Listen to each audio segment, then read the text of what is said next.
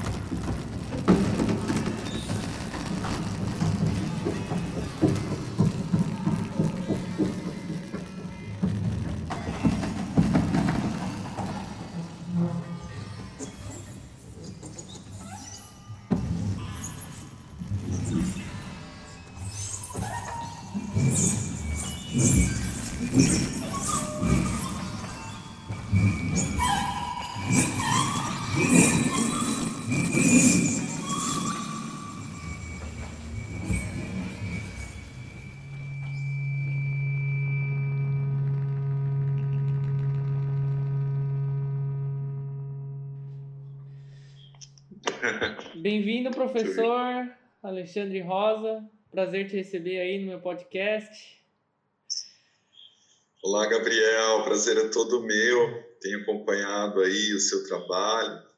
Muito bacana, né? Principalmente nesses tempos agora que a gente está vivendo é muito bom poder ter um contato assim, principalmente com uma pessoa bacana como você, as ideias tão boas assim, né?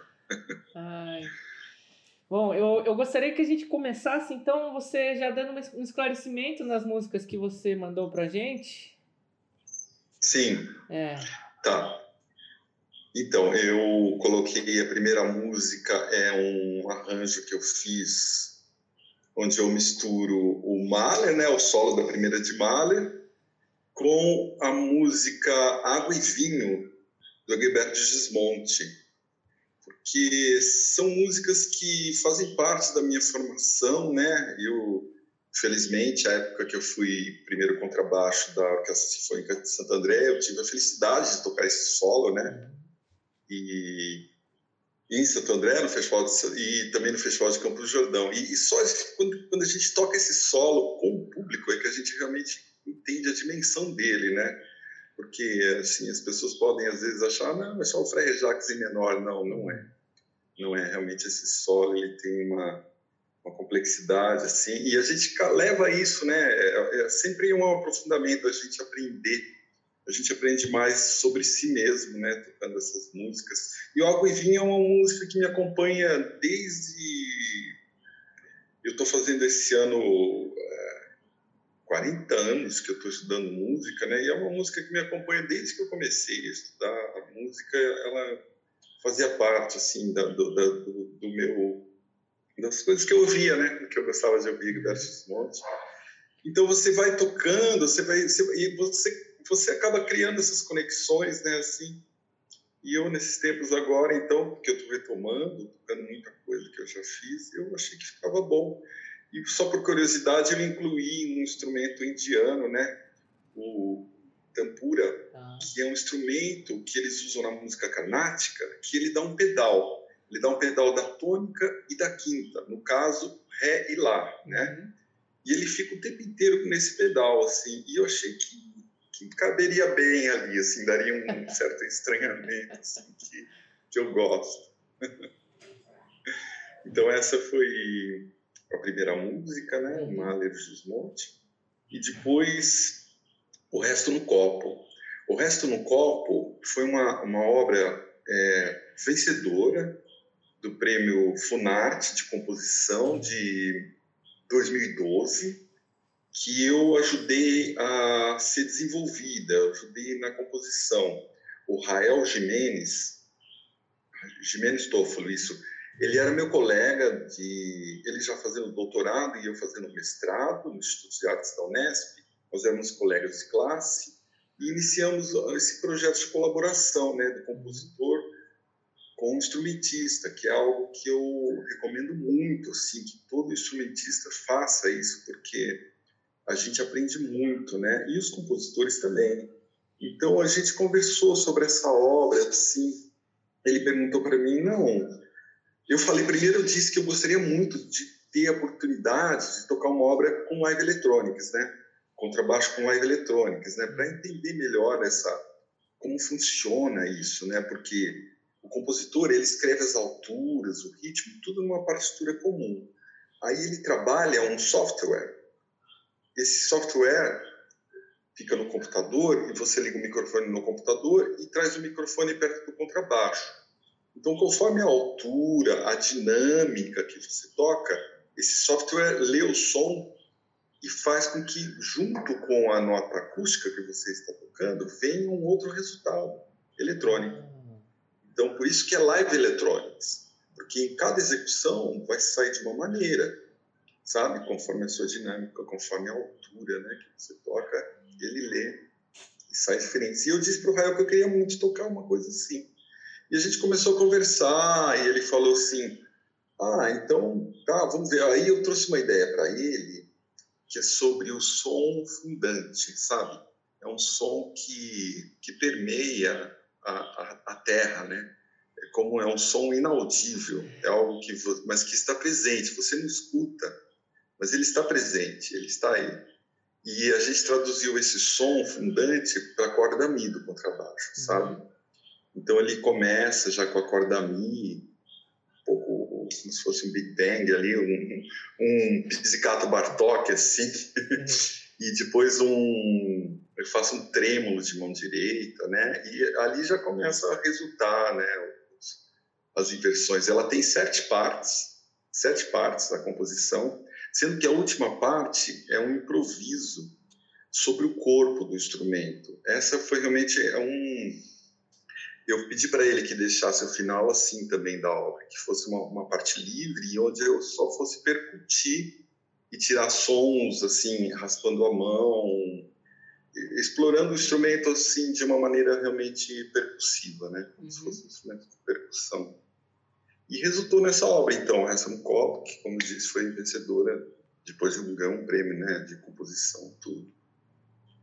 E que faz parte, então, desse, desse CD, o CD Base 21, né, que eu lancei em 2014, que foi gravado ao vivo. É o meu recital de defesa do meu mestrado. Foi uma gravação ao vivo. É lindo, onde, hein? Assim, é, assim, com composições que eu gravei eu só fiz os cortes assim de palmas, essas coisas que eu achei que era desnecessário, né?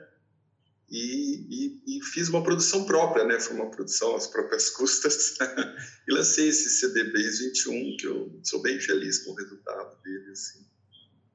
Muito legal. Eu não sei se você já teve oportunidade de ouvir esse. Sim, esse CD, eu ouvi. É lindo, lindo, lindo mesmo. É, o que eu fico bem feliz é que são cinco composições, todas inéditas, né? e eu pude desenvolver duas delas, né? O resto no copo, que é essa que a gente estava, a gente ouviu, e também é, Gestos, que é também de um colega da universidade na época, o Danilo Rossetti, uhum. que é uma obra para contrabaixo, trompete e clarinete, onde tem momentos que você não sabe qual instrumento que está tocando, tal a transparência que ele conseguiu usando harmônicos do contrabaixo, multifônicos Sim. no clarinete e, e, o trompete, assim. E, então ele, ele, conseguiu uma coisa assim mozartiana quase mesmo, né? dentro da linguagem é, Zeitgenossisch, né? Uhum. linguagem contemporânea agora, assim. Eu fiquei muito feliz com essa obra. E já que eu estou falando do CD, deixa eu terminar então de apresentar as músicas. Ela, ela, começa com um quarteto de contrabaixos, né, de um compositor que é muito premiado aí na Europa, inclusive, o João Pedro de Oliveira, um compositor uhum. português. Só que na época estava radicado no Brasil, agora parece que ele voltou para a Europa, se não me engano, vai dar aula, não sei se não é na Alemanha até. Ah. É porque ele estava no Brasil e eu conheci esse quarteto dele onde ele escreveu esse quarteto de contrabaixo e ele nunca foi estreado. É, só para você ter uma ideia, eu fiquei seis meses trabalhando esse quarteto com os alunos para a gente poder fazer tocar no recital. Seis meses assim, duas vezes por semana, uhum. metrônomo, vamos lá, assim, nota por nota, é, de uma grande complexidade mesmo. A partitura realmente é bem complexa. E ele tenta, com esses quatro contrabaixos, emular o som de, um, de uma fonte eletrônica. Então, na verdade, os quatro contrabaixos dos instrumentos acústicos têm que soar como se fosse música eletrônica.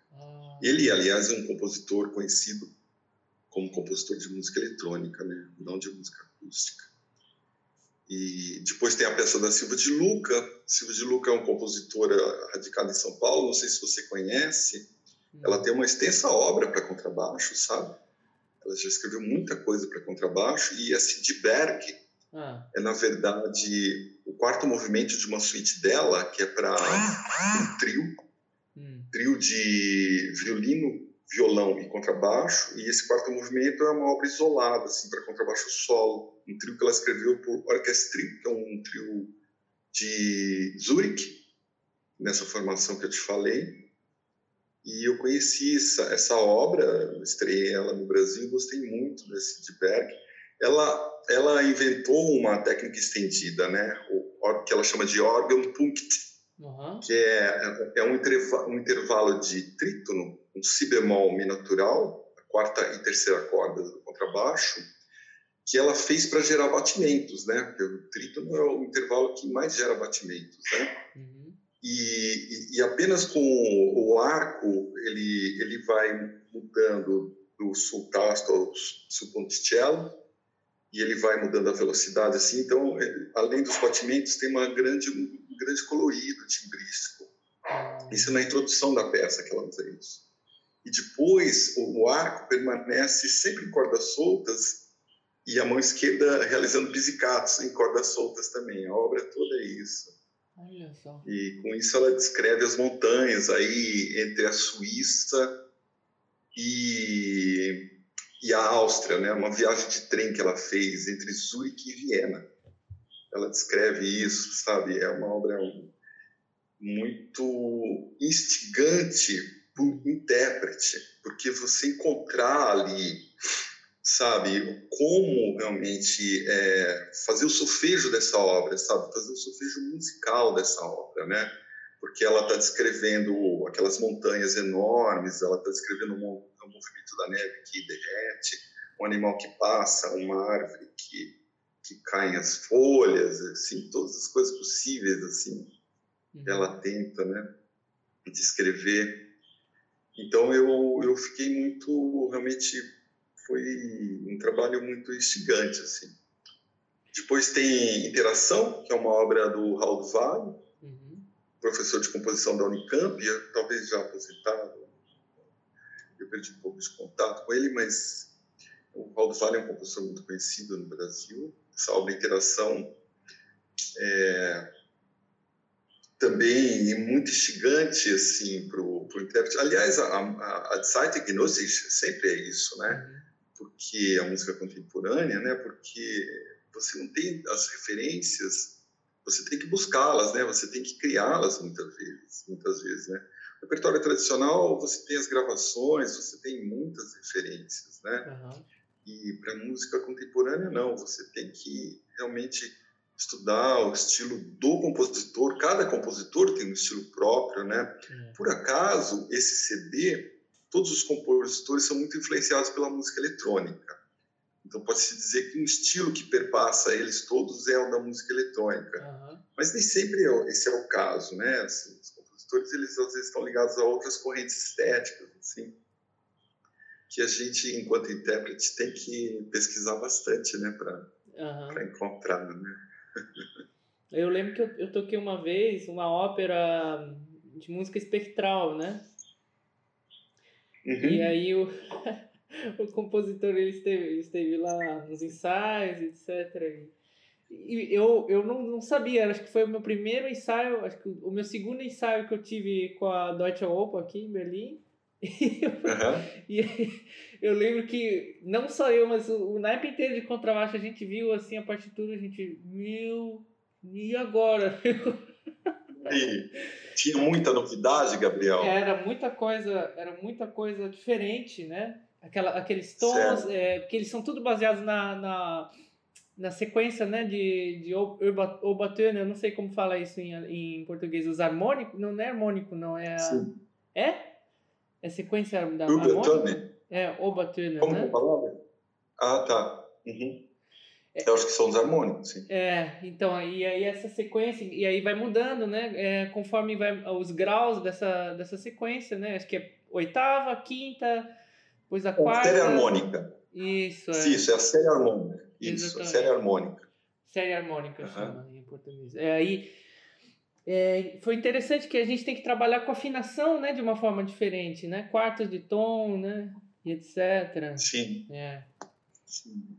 Sim, sim. É, eu acho que provoca muito a gente a até o próprio gestual da gente é um gestual diferente, né? É. Você tem que o corpo tem que estar preparado para um, sabe? Às vezes você tem movimentos muito rápidos, de vai para o cavalete, volta e vai para um harmônico, né? Então assim, e, a, e a, o estudo disso também, é lógico, a gente tem que fazer um estudo parecido com a música convencional, estudar as alturas, o ritmo, tudo.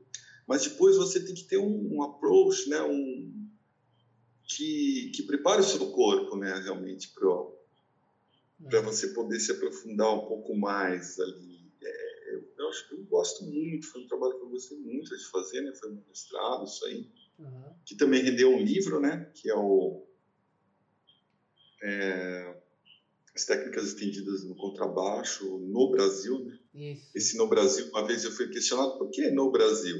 Eu fui porque eu estudei é, preferencialmente os compositores brasileiros, né? Ah. E, e, o João Pedro, né? Que era o português mais radicado no Brasil nesse período. Foi por isso que eu quis colocar assim, né? Afirmar que era no Brasil, né? Que eu me dediquei a essas técnicas preferencialmente, assim. Uhum. E eu acho que as técnicas estendidas elas trazem isso, assim, essa tiram você um pouco, né, desse do quadradinho, né, é. fazem instigar você, você trabalhar e você se conhecer melhor como músico também, né? Sim. Você também se conhece melhor como músico, as suas possibilidades, o que você pode. É uma pesquisa, né? Acho que qualquer pesquisa sempre motiva a gente, assim. Né? É, eu sou, eu defendo muito a é, que, que jovens estudantes têm que ter contato com essa música mais cedo, mais cedo possível, sabe? Colocar o cara na fogueira, sabe? Usar. Putz, eu, eu, eu lembro que eu cheguei aqui, né? E aí eu, eu, eu entrei lá na universidade aqui, e aí primeira minha primeiro grupo meu foi um grupo de música contemporânea, né, que é o Echo Ensemble, chama. E aí a gente. Acho que o primeiro concerto foi é, em comemoração aos 90 anos do compositor Georg Kurtak. Sim. E aí ele esteve lá, né? A gente, ele participou dos ensaios. Olha. é, a gente tocou. É, a gente tocou aquela Lady Troussova dele. Aham. Uh -huh. E aí Sim. Tem um solo de contrabaixo com trompa no final, né? E eu tava lá e eu. Gente, e agora? E, aí, e o... Ele usa muito, ele usa é. muito.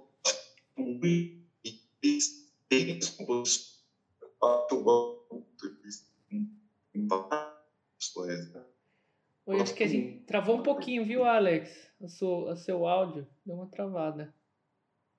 Ah, é? É. Voltou? Voltou, voltou. Melhorou, será? Que voltou, ah. é. Então, eu gosto muito do curta, que, que legal, que experiência bacana, muito uhum. bom, muito legal isso, Gabriel. Gabriel, você falou que acha que o contato deve ser cedo, você não faz ideia, assim, esse trabalho para mim foi tão importante uhum. que eu passei a fazer iniciação ao contrabaixo através das técnicas estendidas, é. através da música contemporânea, sabe? E, assim, várias pessoas que passaram comigo lá, que fizeram iniciação assim, hoje são profissionais, estão tocando em orquestras sinfônicas. Porque, eu, sabe, é, me incomodava muito aquela coisa da escola do século XIX, do contrabaixo, de começar na meia posição, uhum. porque eu acho que os extremos do contrabaixo são as partes mais tensas, tanto a meia posição quanto a última posição, lá no, no, no final do espelho, ele demanda uma postura corporal mais tensa, sabe? Sim. E eu achava que eu primeiro tinha que motivar, porque eram crianças com 9, 10, 11 anos. Eu achava que primeiro eu tinha que criar uma motivação delas com o instrumento, é. para depois ir introduzindo o material mais tradicional, sabe? As escalas, as posições então eu, eu, eu, trabalhava muito assim. Primeiro eu trabalhava a postura, né? E eu, eu, começava trabalhando a postura em pé, né? Porque eu achava importante ter esse domínio em pé. Depois fica mais fácil tocar sentado, tudo, né? Então eu trabalhava esse domínio em pé, esse equilíbrio, né? E a, a mão esquerda eu trabalhava começando na quarta posição, porque tem tonalidades ali de sol, de ré, que são mais fáceis de tocar uhum. com instrumentos de cordas, com os instrumentos de cordas, né? O Fá e o Si bemol são mais é, úteis para quando você vai tocar com instrumentos de sopro, né? Então eu achava mais interessante ali a quarta posição. Tem os harmônicos, né? Tanto no primeiro quanto no quarto dedo você tem harmônicos. e depois introduzindo o arco um pouquinho e estimulando eles a comporem desde o começo. É. Estimulando eles a, a, a comporem em grupo, aulas coletivas, e eles comporem em grupo e escreverem as partituras deles da maneira que fossem, gravando, desenhando, com palavras. Ou seja, estimulando eles cognitivamente para a música, sabe? Fazendo eles terem um pensamento musical, pensar em altura, pensar em ritmo, pensar, estimularem a audição, né? A música de câmara já desde o começo. Então isso ia assim, rendia às vezes oito meses, nove meses, às vezes no final do ano eu ia apresentar uma escala realmente. E aí eu apresentava, eles já tinham trabalhado bastante a quarta posição, eu já ia apresentando as outras assim. Depois eu ia para a terceira posição, que também você tem harmônicos no primeiro e no quarto dedo. Depois para a primeira posição. Com isso você já tinha visto quase o espelho inteiro, é. sabe? E, e, as tonalidades principais que a gente, instrumentistas de cordas, que a gente começa a trabalhar, né? Que é sol maior, é maior. E, enfim, é uma coisa que me deu muito prazer também fazer esse trabalho lá no Instituto Bacarelli, com os iniciantes de contrabaixo. Foi uma coisa que que eu fiquei feliz assim com o resultado, né? Que foi uma das coisas que me levou para a universidade também, né? Depois de 20 anos de orquestra, eu falei, ah, acho que agora é hora de, de voltar para a universidade, que eu tinha feito a graduação na USP, sabe? Uhum. Aí, 20 anos depois que eu voltei, aí fui para a Unesp fazer, então, o, mestrado. E você, você está fazendo mestrado agora também, né? Comecei o mestrado esse semestre agora já emendou, né? Terminou a graduação, o bacharelado, já foi para o mestrado, já, né? Já, é. Não, não teve muita mudança de rotina ainda, né? Aliás. Não. Assim, a mudança o, foi que agora eu só fico em casa. Certo, não é, mas é, é assim, é porque como que é, Gabriel? É, tem uma pesquisa a ser feita também, ou, ou é o repertório? Você tem um tema que você teve que escolher para a sua pesquisa? Ou o professor que sugeriu? Como que funciona? Então, é, é bem diferente. Aqui, é, principalmente na, na Hans Isaac, que é uma escola mais prática, né? na verdade você tem a opção de você escrever um trabalho, você fazer uma pesquisa, ou você simplesmente tocar o recital, né? Certo. E a minha, a minha pesquisa foi mais em cima de transcrições então eu, eu, eu escrevi mais como se fosse um, um, uma análise das, de, algumas, é, de algumas transcrições que eu, que eu fiz durante o, o curso do bacharelado, que eu fiz várias, né? Coisas para contrabaixo violino, fiz também uma transcrição do divertimento de Haydn, né? É, do Piet Goss, que é aquela versão né, do, do cellista lá, do Flamengo de Berlim. Então, eu, eu, eu trabalhei mais nessa questão de análise harmônica, e aí eu analisei também uma sinfonia de Haydn, a London, a London de Londres. Sei. Eu, é, fiz 40... várias análises, né, assim, e no final eu tive que entregar é, duas composições modernas, e assim, foi, na verdade foi bastante coisa que eu tive que fazer, mas foi por opção minha, assim, na verdade. É. Mas isso para ingressar no, no mestrado? Não, isso para terminar o meu bacharelado. Ah, tá. É. Você teve você tem que compor também, você entregou composições também. Isso, é. Duas. Legal, que legal. Qual, qual foi? O que, que você compôs?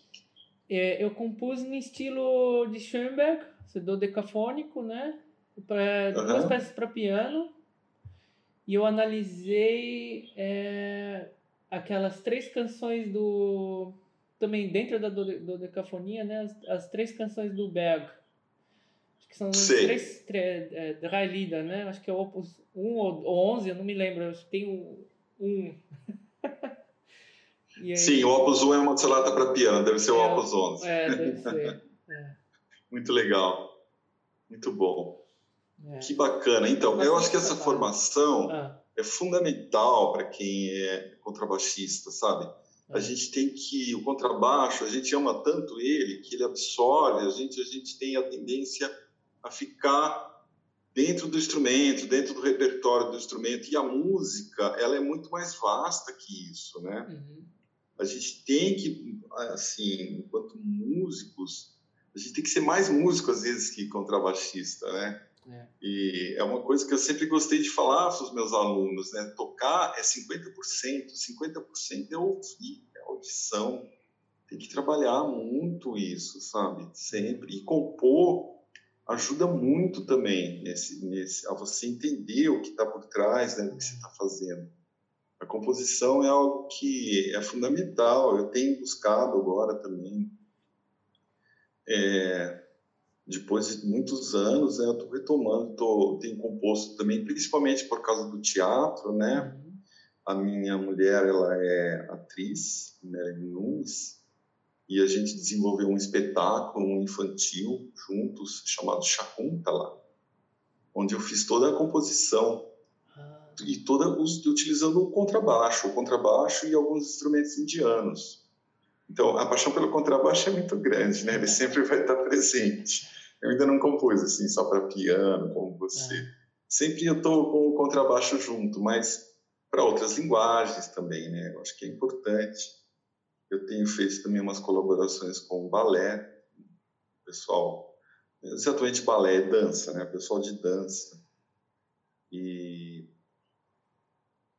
tem uma, uma composição que vai tocar lá no fim, né? Que se chama Lá em Casa. Uhum que também é isso, que essa também é uma composição minha, que está um pouco inserida nesse, nessa forma aí que, que eu vi muito aqui na Índia, de você ter um pedal, uma base pedal, e você improvisa em cima, né? Eu tô, nesse momento eu tô aqui, né? A gente está aqui na Índia, a Marilyn está fazendo o doutorado de sanduíche dela, de teatro, né? e eu vim fazer um pós-doc que é sobre essa relação da música com o teatro, porque aqui quando você fala teatro. A música já está inserida, você não precisa falar que tem música ao vivo. Já é uma coisa assim, eles sabem que já é tácito isso, né? Uhum. Não existe essa separação, é sempre música ao vivo, junto com o teatro. E eles têm muito isso aqui do pedal, é uma coisa da música carnática, né? Uhum. E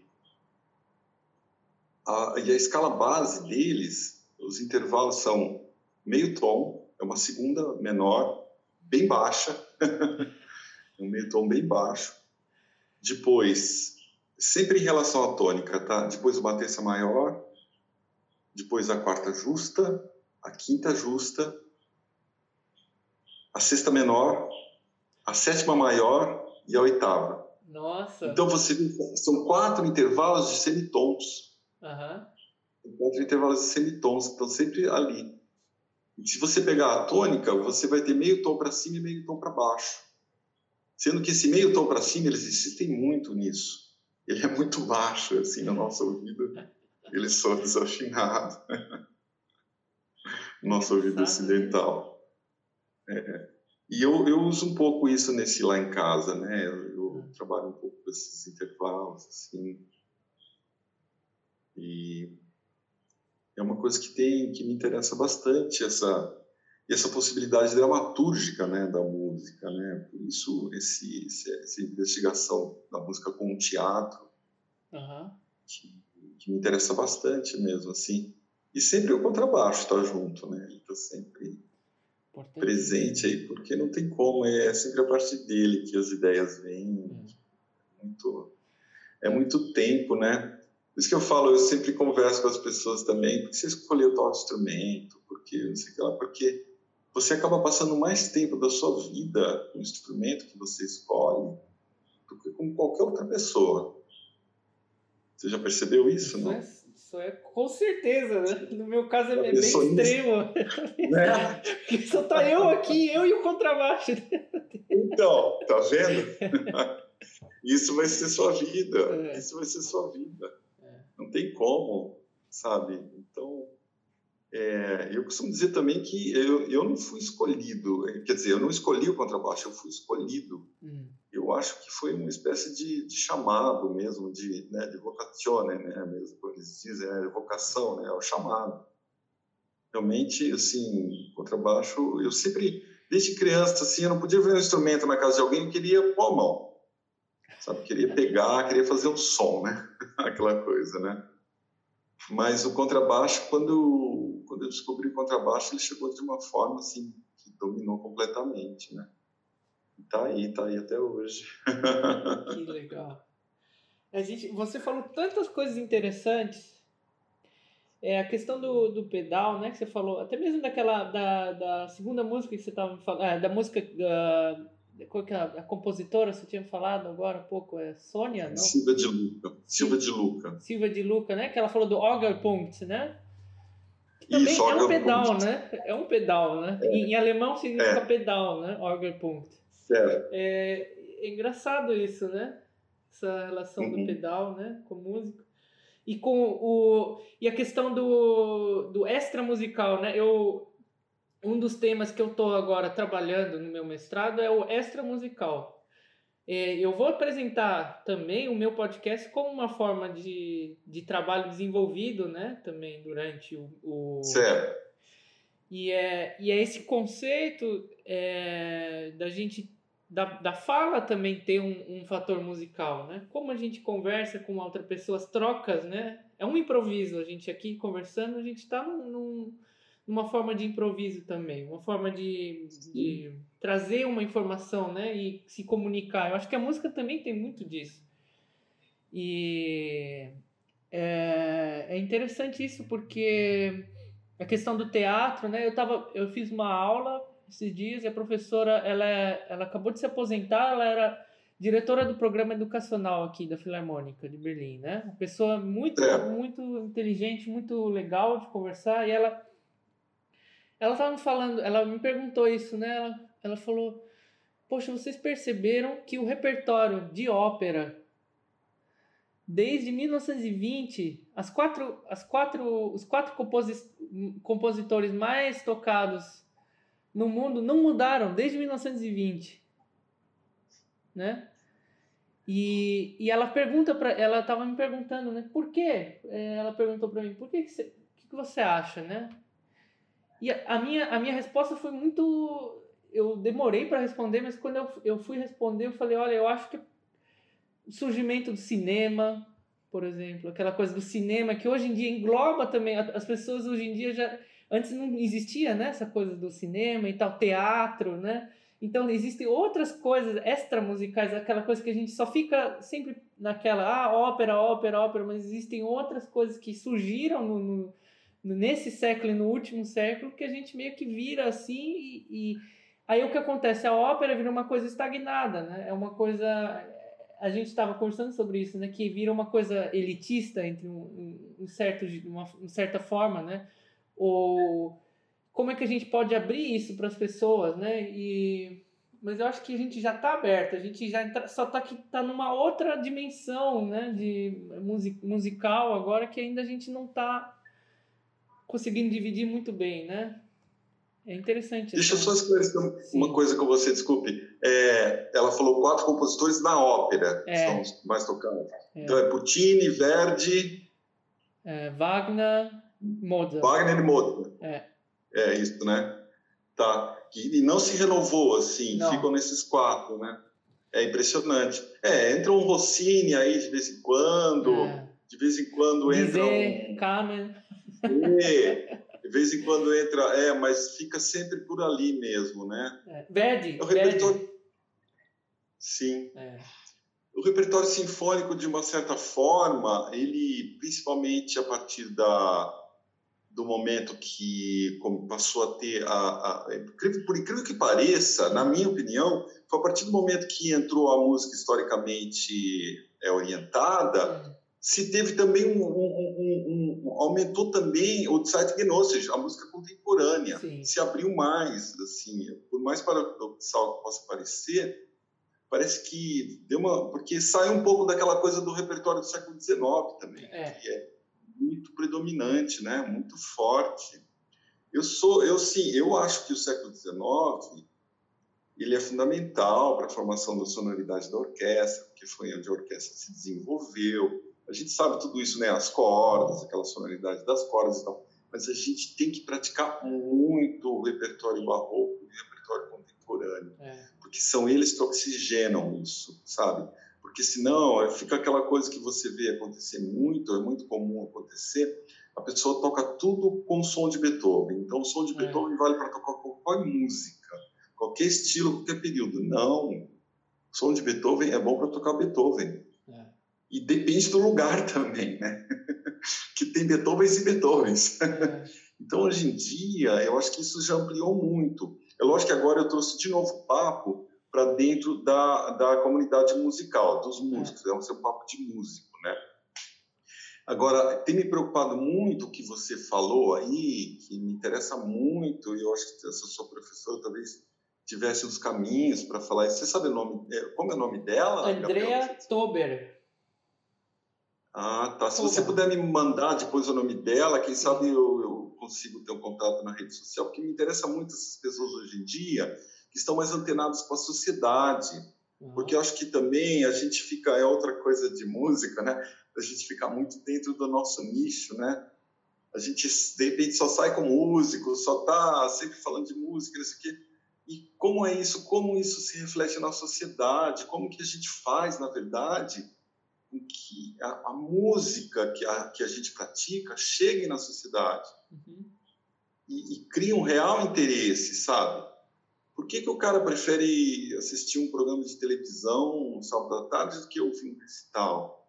Isso me interessa muito. Sabe por que, que eu não consigo chegar com a música que eu componho, o teatro que eu estou desenvolvendo lá, uhum. para a pessoa se interessar, sair de casa e ver, ou, ou pegar o, o, hoje, nesses dias de hoje em dia, online, né, e acompanhar, sabe? Como que a gente faz, né, assim, para... Nossa, outro dia eu estava vendo, pô, o Edson, o Edson uhum. Luiz, puxa vida. Ele tem o canal dele no YouTube, acho que tem, se não me engano, puxa, não quero cometer um engano, mas é algo aí de, de casa de 15 mil inscritos ou 8 mil inscritos, uma coisa assim. E às vezes você pega uma coisa lá, visualização deu coisa também nesses números. Uhum. Aí você pega qualquer blog aqui no Brasil, aqui não, né? Lá no Brasil, as pessoas falando assim, qualquer coisa, você tem um milhão de acessos, sabe? Uhum. Assim, são coisas que não consigo. E acho que falta é, esse outro lado é, é, na gente. Eu, eu acho que eu, eu conversei, eu agora me desliguei, não estou mais lá na universidade, né? Meu contrato terminou no final desse ano e eu disse que eu não pretendo voltar. Também a Val agora volta a assumir. Ela, eu conversei com ela esses dias até ela deixa a direção e volta para a classe. Mas eu conversava bastante, eu acho que tem os currículos no Brasil, eles têm que ser renovados, sabe? Você tem que incluir esse tipo de discussão nas salas de aulas de música hoje em dia. É. Né? Os músicos têm que entender esse papel que existe dentro da sociedade, qual que é o nosso papel, como que a gente consegue chegar nas pessoas sem, sem abrir mão da qualidade do é. que que nos permeia, do que a gente busca, mas sem ficar também nessa coisa que, que só eu e você conversando a gente entende. Quem chegar aqui não vai entender o que eu estou falando, sabe? Uhum. Como que a gente consegue traduzir isso? Você tem, você tem alguma você conversa isso, Gabriel, com tenho, seus amigos? Eu tenho algumas ideias. O meu, o meu avô, ele foi professor primário, ele virou professor de ensino médio, depois ele virou diretor de escola, hoje ele, ele virou supervisor de ensino e hoje em dia ele já se aposentou, né? Mas ele, ele é uma pessoa que ele tem uma ideia muito ampla da, da questão do ensino no Brasil, né? É uma pessoa que eu gosto de conversar muito, meu avô, né? Certo. E ele é, é uma pessoa que eu conversei muito com ele a respeito disso, né? E ele é, ele defendeu, antes de eu entrar no, no, no, no ensino primário, ele falou para minha mãe para eu não para não fazer antes do, da primeira série, para ela me educar né, né, em casa, né?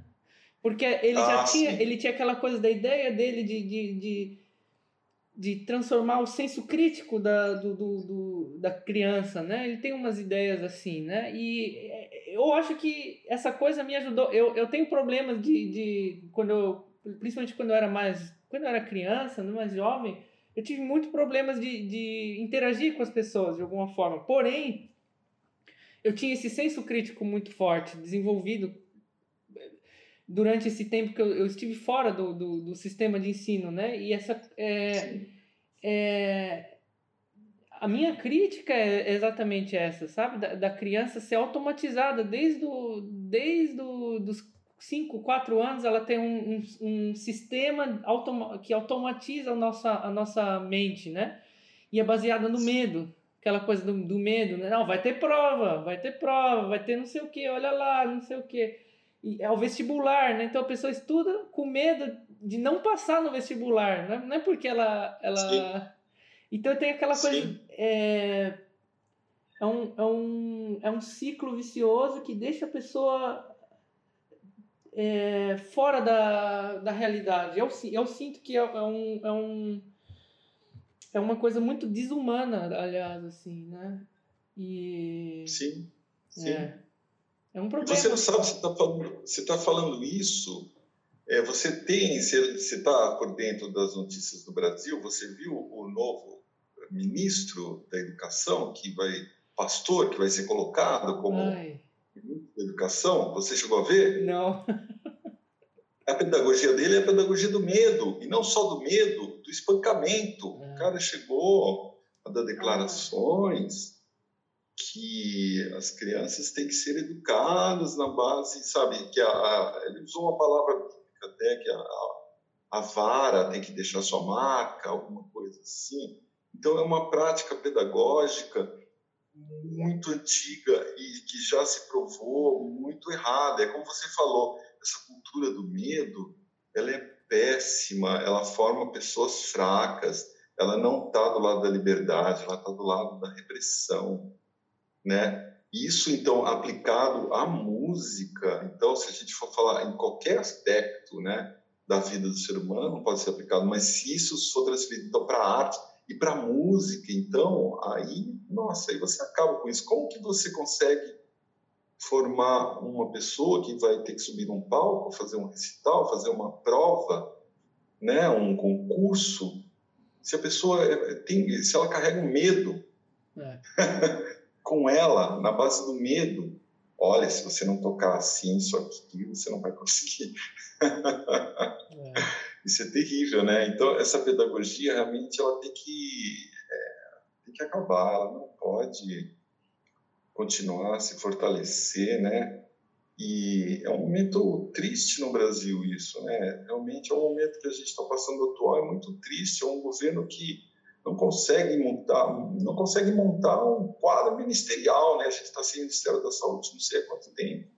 E agora esse ministro da Educação que vem lá pastor, sabe? É tudo é militar, é pastor. Gente, é, mil perdões, deve ter pastores muito legais, com certeza tem militares também muito legais e tal, mas essas pessoas que estão no governo do que eu tenho visto realmente é, é inaceitável. Inaceitável, é um retrocesso muito grande para o Brasil. Se você pensar, olha, não, a gente tem, o Brasil tem quadros incríveis, pessoas que já foram, sabe, pensadores, escritores, a gente tem, nosso país não é isso não. Nosso país não é isso, não representa o nosso país não, viu, Gabriel? É. É, é... A culpa é nossa, né? Esse é o problema. Eu, eu, eu, eu, eu tenho essas conversas, né? Às vezes eu, eu sento assim, eu falo com o pessoal e falo, a culpa é nossa, né? E a gente tem uma parcela de culpa disso, sabe? E eu, eu, eu me sinto culpado da, da, da gente ter che chegado nessa, nessa, nesse, nesse ponto, sabe? De, poxa, que, que eu poderia, o que, que eu posso fazer para começar um diálogo, para ter uma, uma conversa melhor com as pessoas, sabe? Eu, eu sinto que a gente, as pessoas que têm mais acesso intelectual no Brasil, elas são muito fechadas assim, né? E é um problema. Eu acho que no Brasil ainda tem aquela coisa da, da cultura ignorância, né? É legal você ser ignorante. Não é que é legal, mas é uma coisa, é uma coisa, é, é piada, né? As pessoas fazem piada com isso e elas acham engraçado, né? E, e a, aqui na Europa não é engraçado, por exemplo. Você fala que, ah, não sei, não sei o que, a pessoa já, já fica assim, sabe? Então é, é uma coisa diferente mesmo.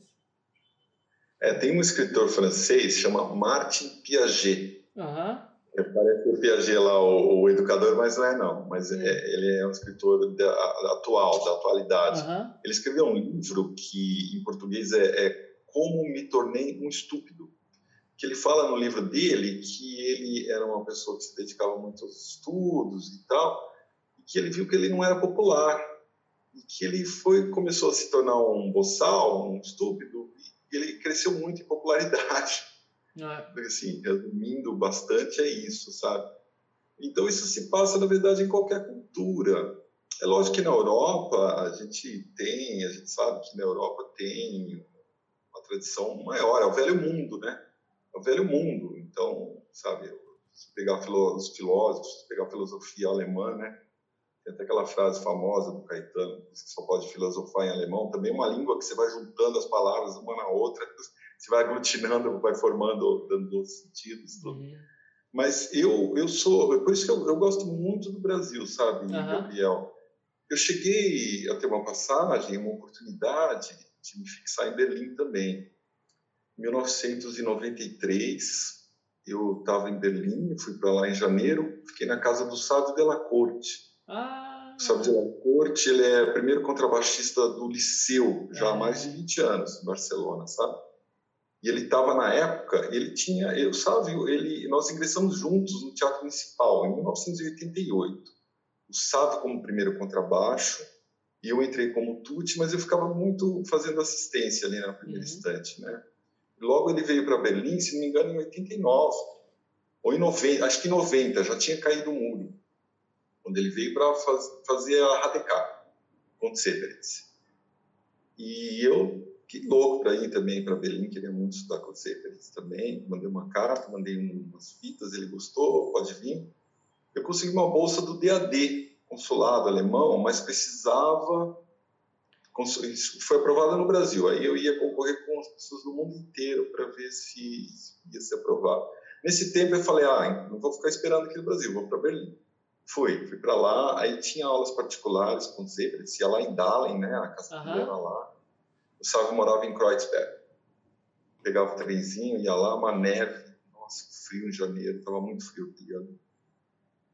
A Potsdam Platz, você não faz ideia, era um nada. Era um vazio, você, você via o muro lá do outro lado, dava um medo ali. Era uma coisa, é, e, bom, eu sei que o melhor, o que eu mais aproveitei, é lógico que as aulas foram muito boas, quando sempre poder ser recebido na casa dele, foi muito bem recebido. Mas o melhor foi que ele me deu passe livre na Filarmônica. É. O Cláudio Abado tinha acabado de assumir. Eu tive a oportunidade de ver, Gabriel, o Cláudio Abado chamar o quinteto de cordas ali na frente, na Quinta Sinfonia de Beethoven, ah. e mudar todos os arcos, que eram os arcos do Caio. Sim, eu estava ali vendo aquele ensaio, vendo aquilo acontecer, uma coisa histórica para mim, eu acho isso, sabe? É, foram três programas que eu ia assistir todos os ensaios, os concertos. Um programa foi só Beethoven, um programa foi só Brahms e outro só Richard Strauss. Que a Neues Jahre, o concerto foi só Richard Strauss, foi uma coisa maravilhosa. Então eu aproveitei muito. Eu chegava ali naquela entrada ali do, no, no do, do Bine, ali, né?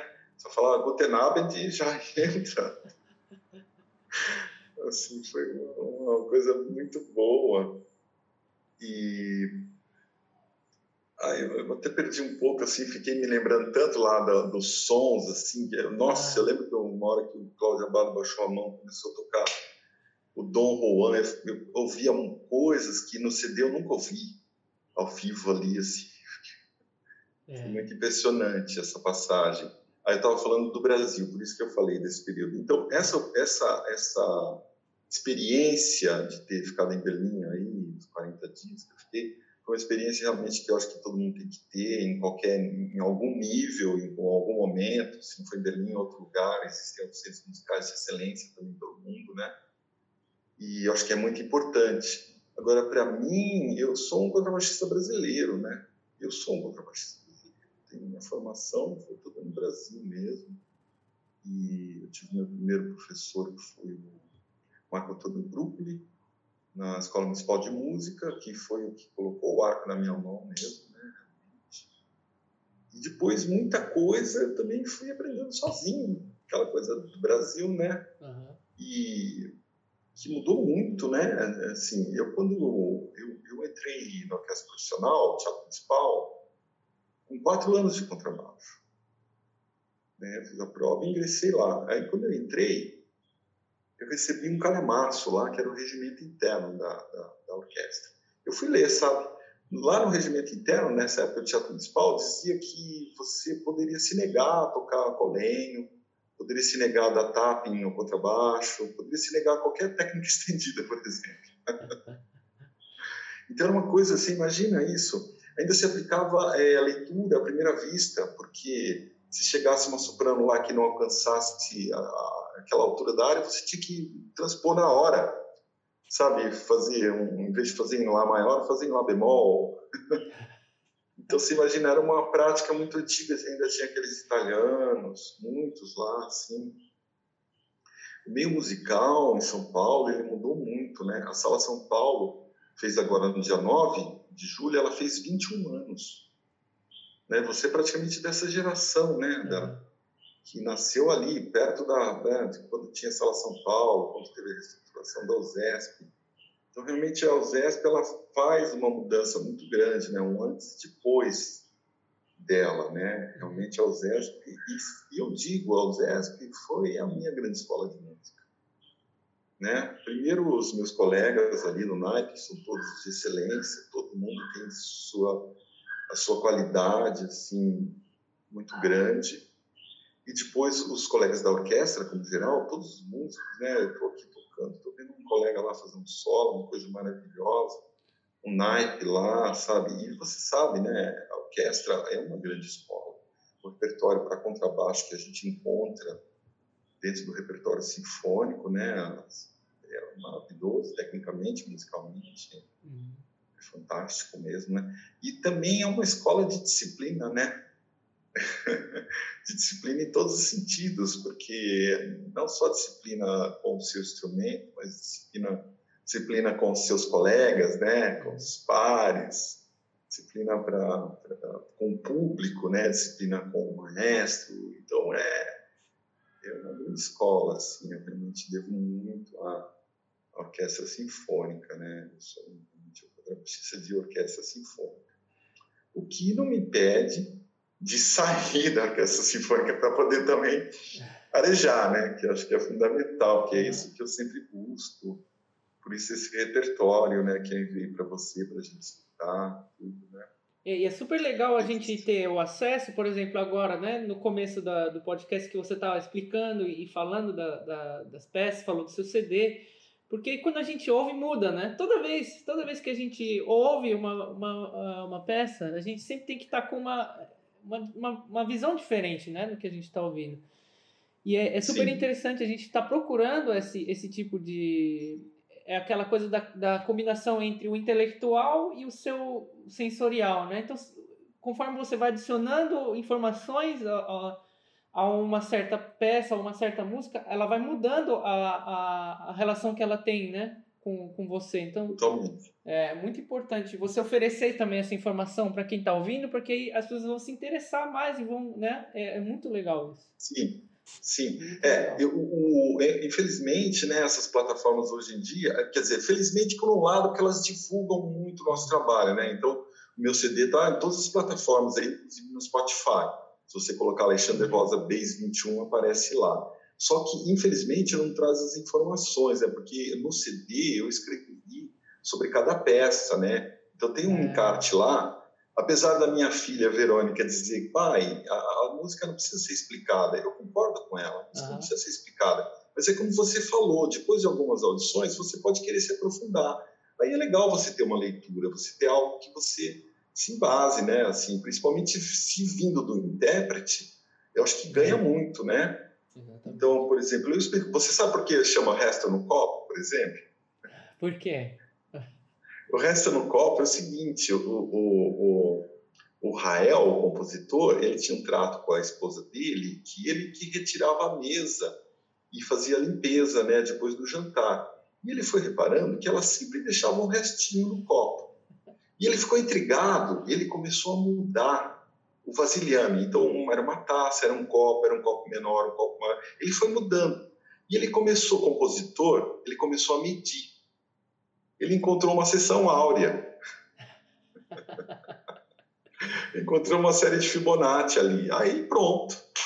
Já, já a gente conversando da composição na época, ele já encontrou, né? Compositores assim procurando umas coisas assim, né? Então é por isso o resto no copo. A minha namorada, ela também. Eu tenho esse mesmo trato também. Eu sempre vou, recolho e lavo, né? As coisas. Ela sempre deixa também um pouquinho ali. Então, diga, Gabriel. Começa a medir, vai dar uma proporção aí. Vai dar uma proporção, você pode usar para a sua próxima composição. é. é, então. É uma sinfonia doméstica, né? Assim, são essas coisas, né? O Strauss é. tem a sinfonia doméstica é. dele lá, né? sinfonia doméstica do século XXI, principalmente em tempos pandêmicos, né? Vai ter bastante coisa para dizer. Como está sendo a sua experiência na Índia? Olha, então, a Índia é, é, o terceiro ano consecutivo que eu venho para cá, hum. né? A primeira vez foi em 2018, ano passado eu tive de novo, um período mais curto. E agora é, é pedir licença da orquestra, né? E, e a, intenção é ficar um ano aqui, né? Uhum. É, eu acho que quando a gente não conhece a Índia, a gente tem um imaginário, assim, que é aquela coisa que chega para a gente aí no Ocidente, né? Só da pobreza, da, da superpopulação, da poluição. Uhum. Mas a Índia não é só isso, né? A Índia é muito mais que isso, né? A Índia realmente ela é transformadora, Gabriel. É isso que eu posso te falar. Antes de eu conhecer a Índia, se alguém chegasse para mim e falasse assim, olha, você tem duas passagens aqui uma é para Manhattan, você vai para Nova York, ou você vai para Londres ou para Paris, e a outra você vai para a Índia. Eu nem ia pensar em pegar Manhattan, Londres, não sei o quê. Hoje em dia já não, eu viria para cá. Aqui você tem algo que é diferente, Gabriel, do mundo ocidental, realmente. Eu não sei, eu tive na China o ano passado, uhum. as cidades como Hong Kong, como Pequim, ainda tem alguma coisinha mais original, mas já está também mudando. Hong Kong não tem nada de China. Uhum. É uma cidade ocidental, aqueles arranha-céus absurdos. Eu não conheço o Japão, mas eu imagino que as grandes cidades do Japão também já têm se ocidentalizado é. muito, né, de certa forma. Aqui você tem as coisas mais preservadas, sabe? Aqui me lembra, Gabriel, por incrível que pareça, me lembra o Brasil do final dos anos 60, de quando eu era criança em Mirassol por exemplo, eu, eu, eu, eu, me tornei vegetariano aqui, sabe? Mas é aquele vegetariano flex. de vez em quando eu como um peixe ou um frango. Outro dia a, a Melanie foi comprar um frango. Ela falou: ele pega ali na hora o frango e mata na sua frente, depena. E eu me lembro disso acontecer na minha terra quando eu tinha seis anos de idade, final dos anos 60 sabe? Era assim lá no Brasil, né? Hoje em dia tudo congelado, aquela coisa cheia de hormônio, não sei o quê. Então aqui as coisas ainda estão, ao mesmo tempo que eles estão se ocidentalizando também bastante, né? Foi o país, acho que é o segundo ano seguido que é o país que mais cresce no mundo, passou a China, né? Uhum. Eu para mim acho que eles já passaram em população também a China, né? Aqui é 1 bilhão e 300 milhões de pessoas, cara. Sabe o que é isso? É. E, assim, ao mesmo tempo, tem essa coisa também ainda de preservar esses hábitos. Tem a medicina ayurvédica, que trabalha com seus fluidos corporais, seus hormônios. O cara tira o seu pulso, ele olha para você, ele pergunta se você dorme bem, sabe, coisas assim. Então, eles têm, e, e tem, assim, tem a espiritualidade muito alta mesmo, né? Essa religião hindu, é uma religião que, que pensa muito no, no, na, de maneira sistêmica na qualidade de vida das pessoas. É uma religião que induz você a manter sua casa limpa, em ordem, organizada. Você levanta, induz você a levantar cedo. Para eles, a prática de acordar é cinco da manhã. É uma prática. Induz você a, a, a assim. Eles não têm assim, não. Hoje é domingo, eu não vou fazer nada. Não. Eles trabalham todos os dias Todos os dias para eles é igual. Todos os dias é dia de santo. então é, é uma coisa assim, é um, são pensamentos que muito diferentes da nossa prática no Ocidente, sabe? E está sendo bem, bem, bem agradável estar em contato com essa cultura cultura, entender tudo isso. A gente chegou em final de janeiro, então a gente ainda teve oportunidade durante o mês de fevereiro de acompanhar muitos é, é, aqui chama ele chama Katakali e Kudiatan, que são as formas teatrais que eles têm aqui milenares, né? Deu para ver muitos espetáculos desses aí, sabe? Ah. Que é o que a gente está pesquisando. Aí, a partir do dia 15, 12 de março, que fechou, aí não teve mais jeito mas a gente já tinha assistido nos dois anos anteriores que a gente vinha, a gente já tinha assistido. Eu tive oportunidade de tocar aqui no Tabalã. Cotabalã, é, Calamadan Cotabalã, é o nome de um teatro, Gabriel. Eles têm um teatro que é feito para essa forma teatral. Você imagina isso? Nossa. É construído para isso. É como se fosse o Carnegie Hall dos caras aqui, meu. Caramba. É uma coisa fantástica. Eu tive oportunidade, um, um, um ator italiano que está aqui, que estuda essa forma teatral, ele convidou um percussionista indiano e me convidou para acompanhá-lo, sabe? Eu, eu usei aquele tema do La Folia, do, do aquele tema do La Folia, né, barroco, que o Corelli usa, o, o Vivaldi tem, né, sim, sim. como base, e junto com o percussionista a gente fez um, um número lá. Foi bem, fiquei muito emocionado de poder tocar nesse lugar é um lugar assim, aqui, Gabriel, antes deles iniciarem a sessão, os músicos, eles têm uma relação com o instrumento muito sagrada. Eles tocam no instrumento, sentem a energia do instrumento antes de pegar ele para manipular. E os atores, antes de começarem, eles faz parte do ritual. Eles fazem uma reverência para o instrumento e para o músico, porque eles sabem que os músicos vão acompanhá-los, vão ajudá-los na performance deles para isso então, eles tentam criar uma sintonia realmente, além da, da sintonia da, da, audição, da escuta. Uhum. Eles tentam criar essa sintonia também nesse outro nível. É uma coisa que você vendo, quando você está como público assistindo, isso também já faz você entrar naquele universo, sabe? Isso eu estou falando para você de uma forma teatral, Gabriel, de que tem atualmente, nós estamos em 2020, tem atualmente mais de 4 mil anos, são coisas de 2 mil anos é, é, né, da, antes da, da Comum Era, né? antes de Cristo, isso. Né? Então, e a Índia tem isso, né? a Índia é muito antiga. Tem uma discussão, inclusive, hoje em dia, se a Índia não seria, se a civilização indiana não seria mais antiga que a Suméria. Né? Ah, tem estudos que dizem que sim, que então, os indianos, é, a Índia realmente é uma grande. Eu recomendo. Quem quiser viver uma, uma, uma, uma experiência transformadora, venha para a Índia. Venha para a Índia um dia. Venha, assim, bem tranquilo. Ah. Venha com o espírito aberto. É, é importante. Qualquer lugar, né? Que a gente for viajar. Sim, sim, qualquer lugar, é verdade. Qualquer lugar, com certeza, certamente. Olha, eu, eu gostaria de te perguntar, você estava falando, né, que você é, está aí com uma atriz, né? Sim. É, e essa questão da respiração, como é que eles trabalham aí na Índia? Diferente, né? E, ah, sim. É. é, é a, respiração, a respiração, é, a respiração, ela é, é, como vou dizer, ela é a espinha dorsal da yoga, né? Uhum. E a yoga é um pouco diferente do que a gente imagina no Ocidente. Eu estou dizendo, pelo menos eu imaginava, uhum. ela não é só uma sequência de exercícios físicos. A yoga é muito mais uma filosofia mesmo, né? Se você pegar o Bhagavad Gita, Bhagavad Gita é o texto que fala, que trata do Krishna, a vida do Krishna para a Terra. É, a Krishna que na verdade é o avatar de Vishnu. Uhum. Tem três grandes deuses aqui na religião hindu, que é Brahma, que é o criador, uhum. o Vishnu, que é o conservador, e o Shiva, que é o destruidor. E o Krishna, ele é o avatar. Krishna é aquele que tem a peninha de pavão, que é azul, que toca flauta. Ele é o avatar, ele é que vem para a Terra do Vishnu, do conservador. Uhum.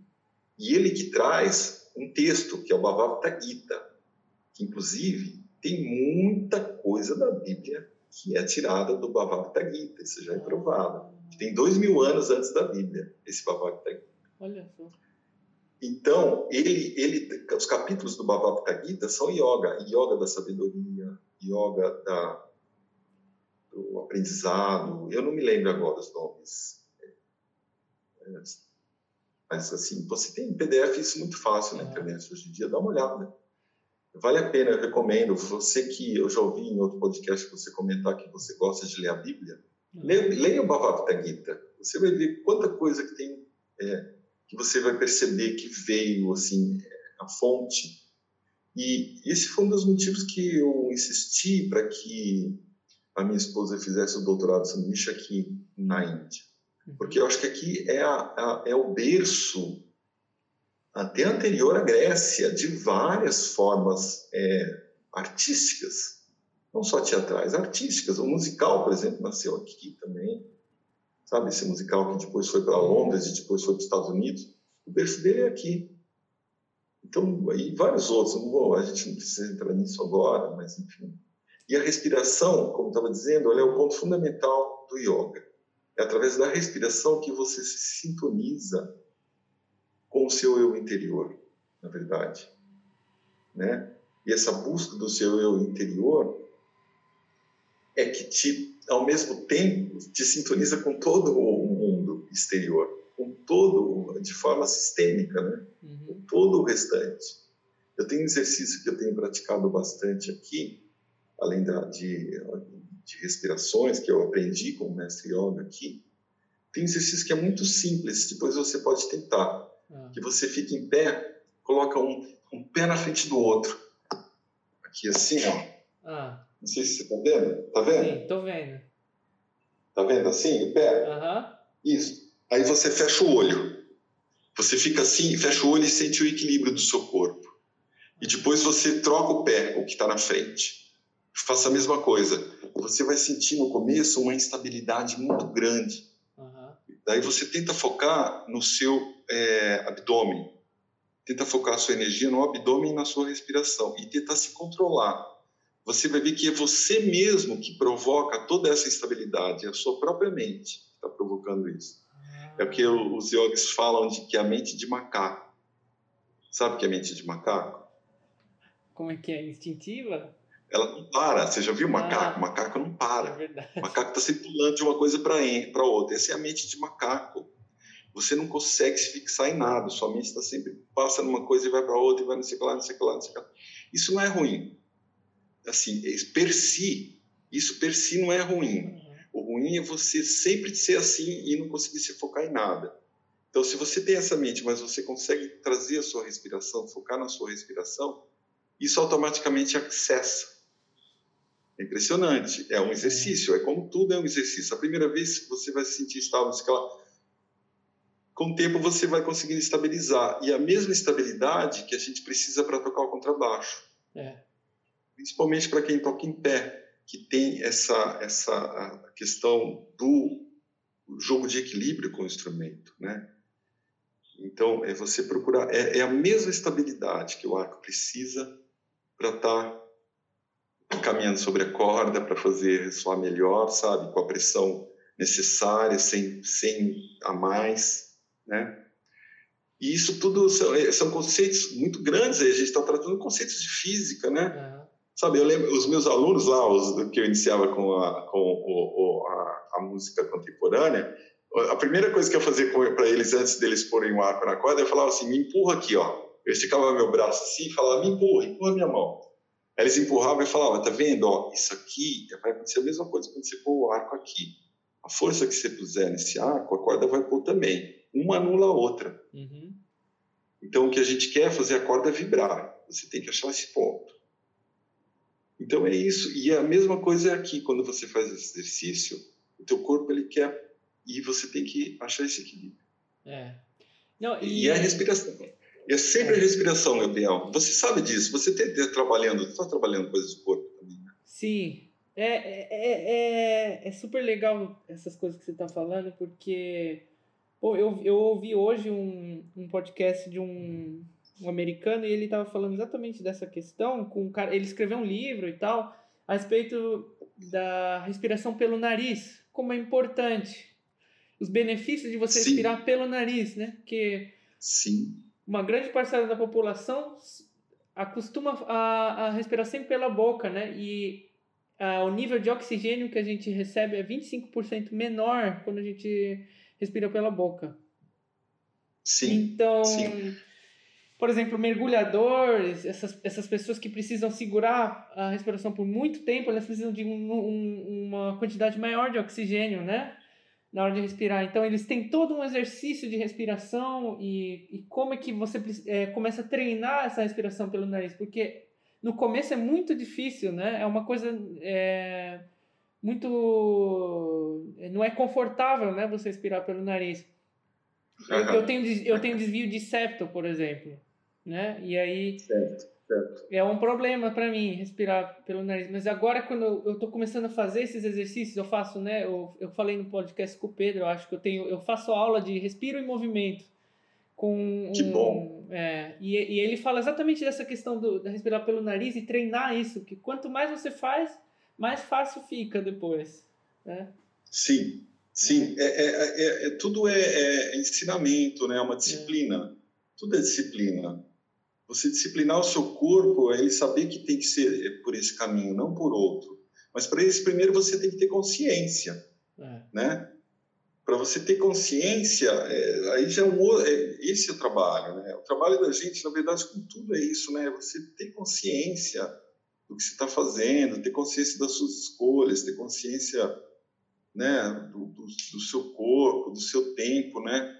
Isso que é coisa mais preciosa do que o tempo, né? O tempo é uma coisa que é a única coisa que não, não tem como comprar, né? Não tem como voltar atrás. Uhum. Não tem como, né? o tempo ele tá ali, inexorável, né? Tá indo em frente. a gente que tem que estar tá sempre correndo junto. É.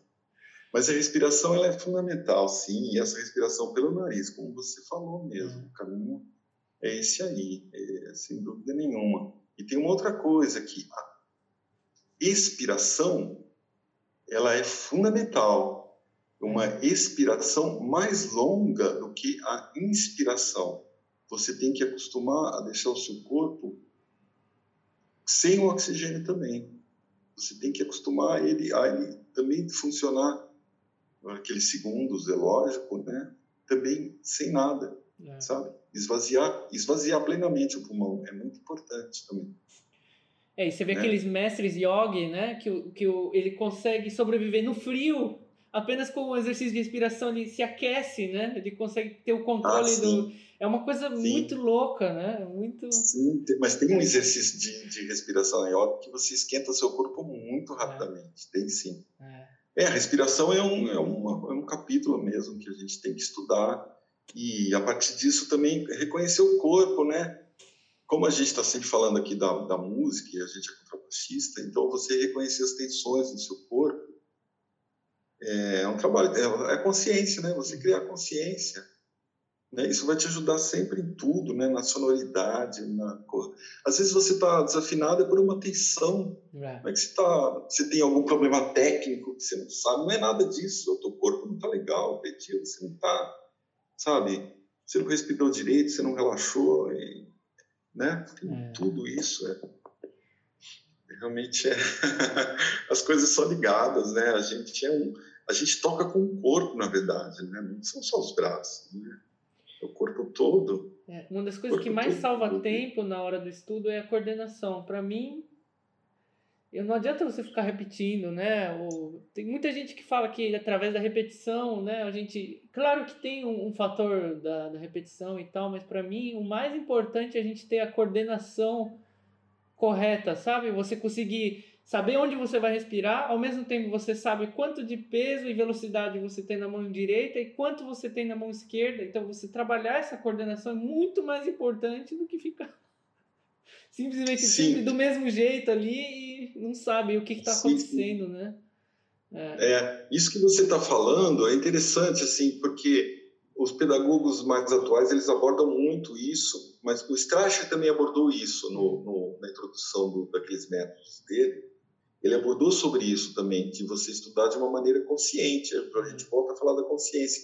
E tem outra coisa, Gabriel, você falou da coordenação. Talvez para você isso seja o mais importante É. Talvez para outra pessoa seja uma outra coisa. Uhum. Então, é cada um se conhecer. Esse é o grande barato. Você é. se conhecer. Ah, às vezes para mim não é coordenação, às vezes é outra coisa que eu preciso. Às vezes... Então, você se conhecer e saber onde é o seu ponto forte, onde são os seus pontos fracos, e saber equilibrar isso, e saber né, é. É, usar isso para estudar. Eu, por exemplo, gosto muito de. Eu, eu não gosto de começar fazendo escala e arpejo. Eu fiz muito isso na minha vida. Hoje em dia eu pego o instrumento, eu gosto de tocar uma música, eu gosto de ouvir o instrumento vibrar, eu gosto, eu, em geral, lento, né? Sempre uhum. começo lento. Ou então, eu, eu gosto muitas vezes começar com corda solta. Só corda solta eu gosto muito, porque me traz o arco que eu quero, o som, uhum. mais rapidamente. Então, cada um vai entendendo o seu processo, né? É. Isso que é importante. É legal você isso ter é falado é isso, da, da escala, do arpejo, que nunca todo mundo fala como se a rotina fosse uma coisa positiva, né? Mas eu, eu sou exatamente o contrário. Eu, eu defendo exatamente o contrário. Da gente sempre estar tá se desafiando e mudando, né? Quebra essa. É.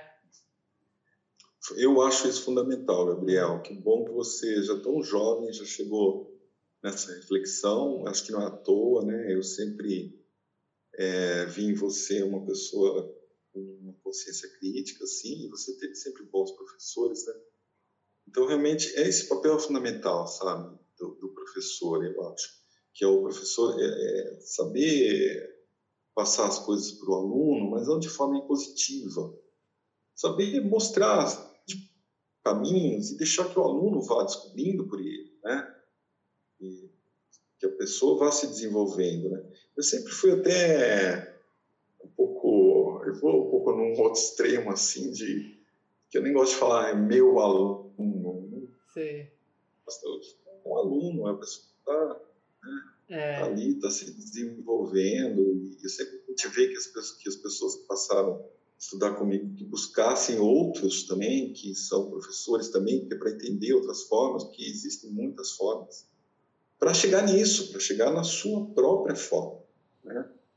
Que esse aqui é o aí é o grande barato, aí é a grande curtição mesmo, né? Daí você começa a curtir a música muito, assim, né?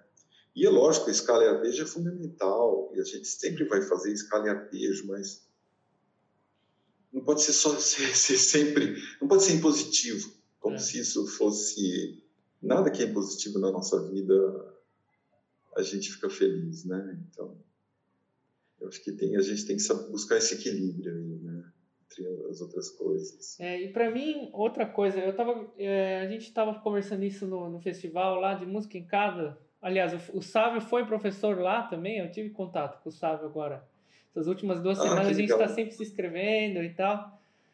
E é, aí a gente, eu, eu, o pessoal mandou acho que uns um drive lá, o, o Júlio, o Júlio, é o Júlio Nogueira, ele mandou um, um link com os. Eu conheço é, o Júlio. com cinco, 50 métodos, um negócio absurdo, muito, muita coisa, sabe? Aí, aí eu falei, olha, gente, eu fico acho que umas três horas em, em um compasso desses métodos aí, eu não vou conseguir nunca na minha vida inteira fazer todos esses métodos. Uhum. E é isso, Sim. sabe? Da, da, da, gente, em vez de ficar repetindo a, a coisa da escala, eu, eu, eu tenho um, uma crítica na questão da gente ficar repetindo e não, não, não saber por que está repetindo, né? Então, eu ia é. falar sobre isso, é você contextualizar. É. Você tem que sempre contextualizar, sabe, o seu estudo. Por que, que eu estou estudando isso? O que, que eu quero aqui agora, nesse momento? O que, que eu estou fazendo isso? É. Por quê? Por que, que esse dedo? Por que, que é assim? Por que, que não sei o que lá? Por que, que não pode ser assim? Entendeu? É você sempre contextualizar.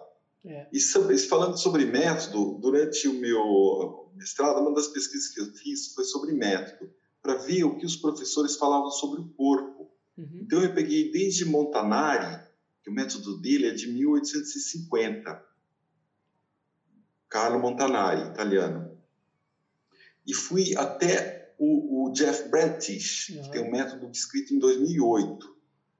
Isso é, foi em 2010 que eu fiz essa pesquisa, então era o último assim que, que tinha naquela época. Você sabe que, olha, absolutamente ninguém falava alguma coisa sobre o corpo específico. O Strasser, ele citava que ele entendia que a questão corpórea era uma, algo importante, que a pessoa fosse tivesse uma estrutura corpórea boa, fosse de uma estatura boa, mas é porque na época dele também não tinha os instrumentos menores, como tem hoje em dia, né? Hoje em dia a gente tem contrabaixo até 1,32 avos. Você já viu isso?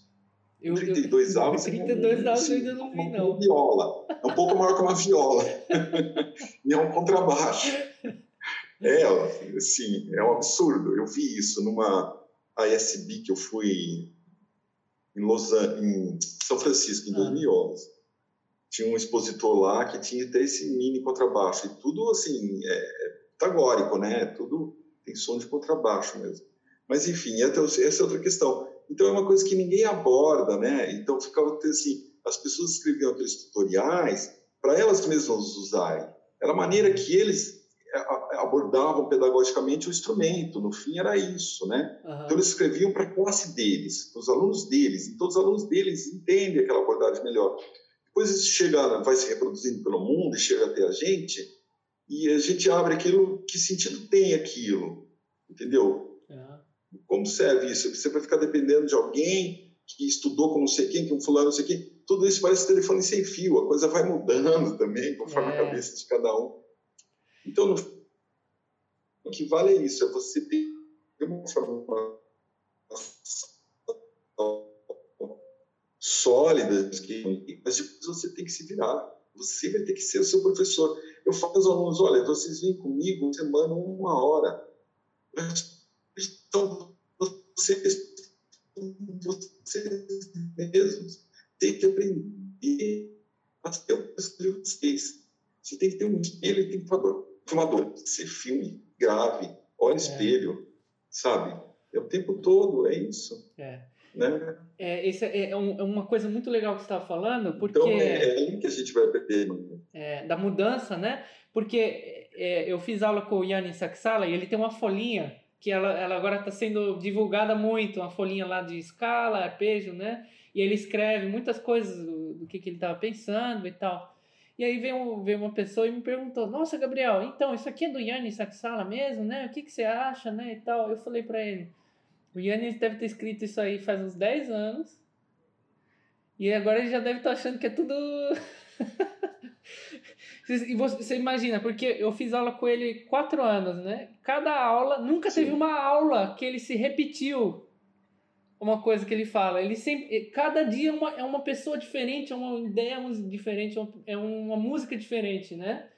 Então eu, eu todo mundo fica falando, ah, o Yanni falou isso, o Yanni falou aquilo. Eu falei, olha, desculpa, mas.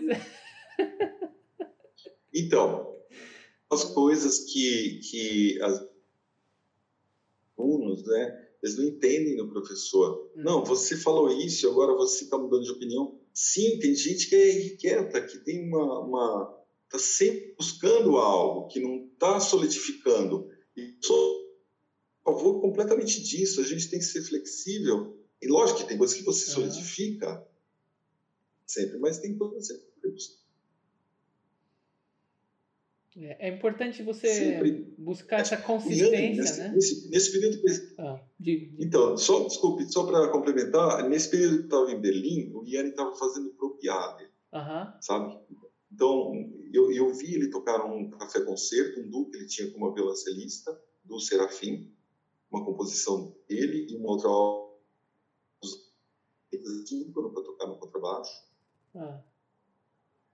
Depois, no dia seguinte, eu vi ele com o Cláudio Abado, tocando de Beethoven, tocando o Imperador. Eu vi, eu, assim, saiu todo mundo para tomar um café no intervalo e ele ficou no palco estudando a passagem do Imperador, aquela do primeiro vento, aqueles trios, tudo. E fiquei lá, fiquei ouvindo ele, porque ele ficou assim, sozinho, vi a clareza que ele estava buscando, a formação que ele estava buscando. Eu percebi, então, era uma pessoa que não estava satisfeita, entendeu?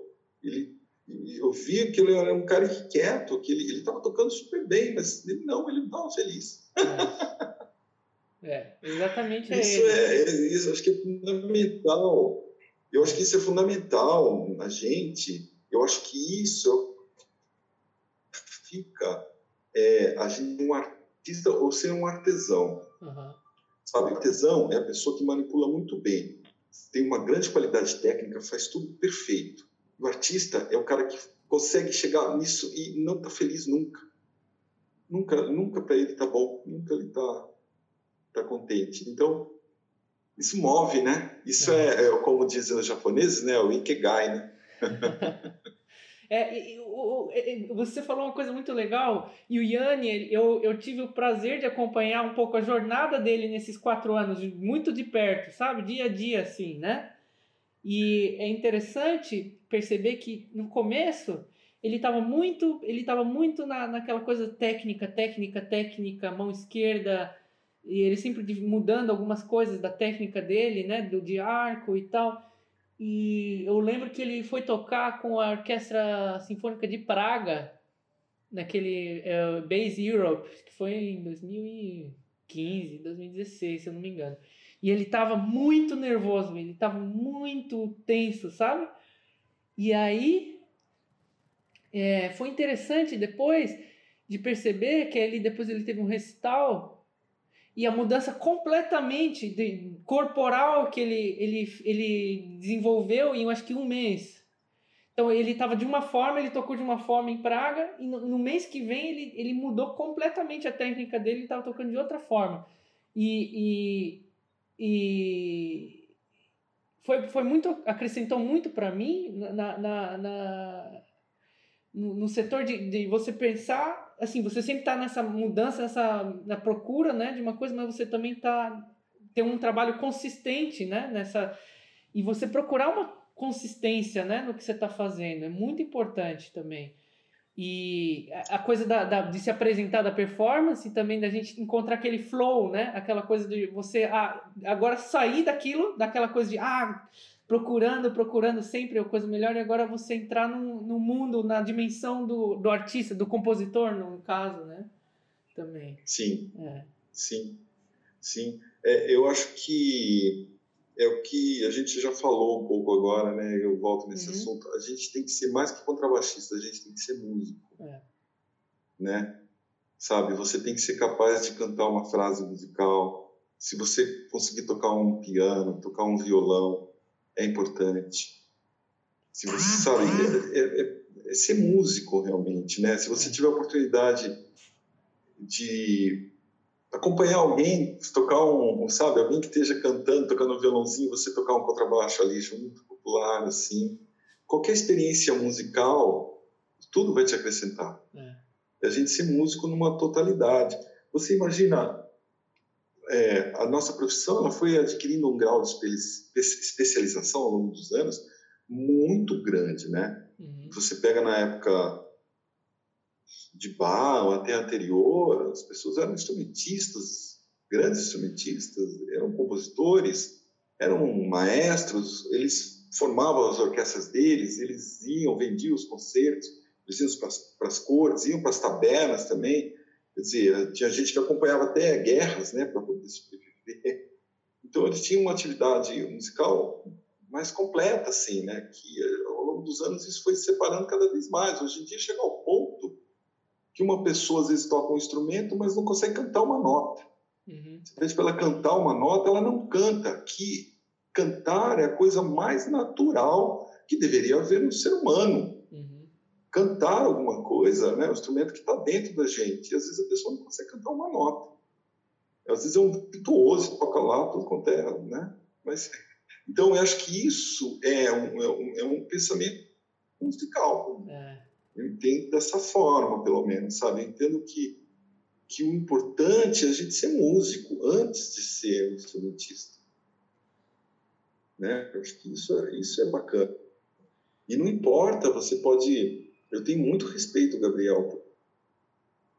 Sabe? Eu respeito. Pode estar tocando num barzinho, pode estar tocando numa filarmonia, pode estar tocando onde for. É. Eu entendo que ah, eu sempre tenho, eu vejo, nossa, tem coisas incríveis. Gente que nunca leu uma nota musical, mas que pega um violão, afina perfeito, assim, às, às vezes é uma afinação até que ele inventou. Uhum. E toca coisas incríveis, entendeu? Eu, eu entendo que isso é música, é. Então a música, a música ela tem essa, a música ela tem essa ciência toda que a gente está pensando, mas ela tem coisa também assim do cotidiano, assim, e que daí volta com aquela pergunta que eu fiz para você, que a gente estava ah. conversando, que é o que está mais me provocando hoje em dia, que é como inserir isso na sociedade, entendeu? O cara que você pega o táxi fala, ah, é violão de tu, não sei o quê, sabe? Que entendimento que ele tem sobre o nosso instrumento, como mostrar para ele que o nosso instrumento faz isso, faz aquilo, que não faz o dum, dum mas que também pode cantar uma melodia, uhum. né? E, e outro tom, assim, que pode estar Se bem que o contrabaixo eu ainda vou. Eu, eu, vou montar um espetáculo um dia ainda sobre o contrabaixo, sabe? o pessoal do teatro tem uma coisa que eles chamam que é demonstração de trabalho, sabe? Demonstração de é. trabalho. Todos os atores costumam realizar isso. um dia eu quero fazer isso sobre o contrabaixo. Porque você sabe o contrabaixo, ele tem um histórico assim. A primeira vez que o contrabaixo foi usado, sabe qual foi a primeira vez que o contrabaixo foi usado numa orquestra? Não. Você sabe?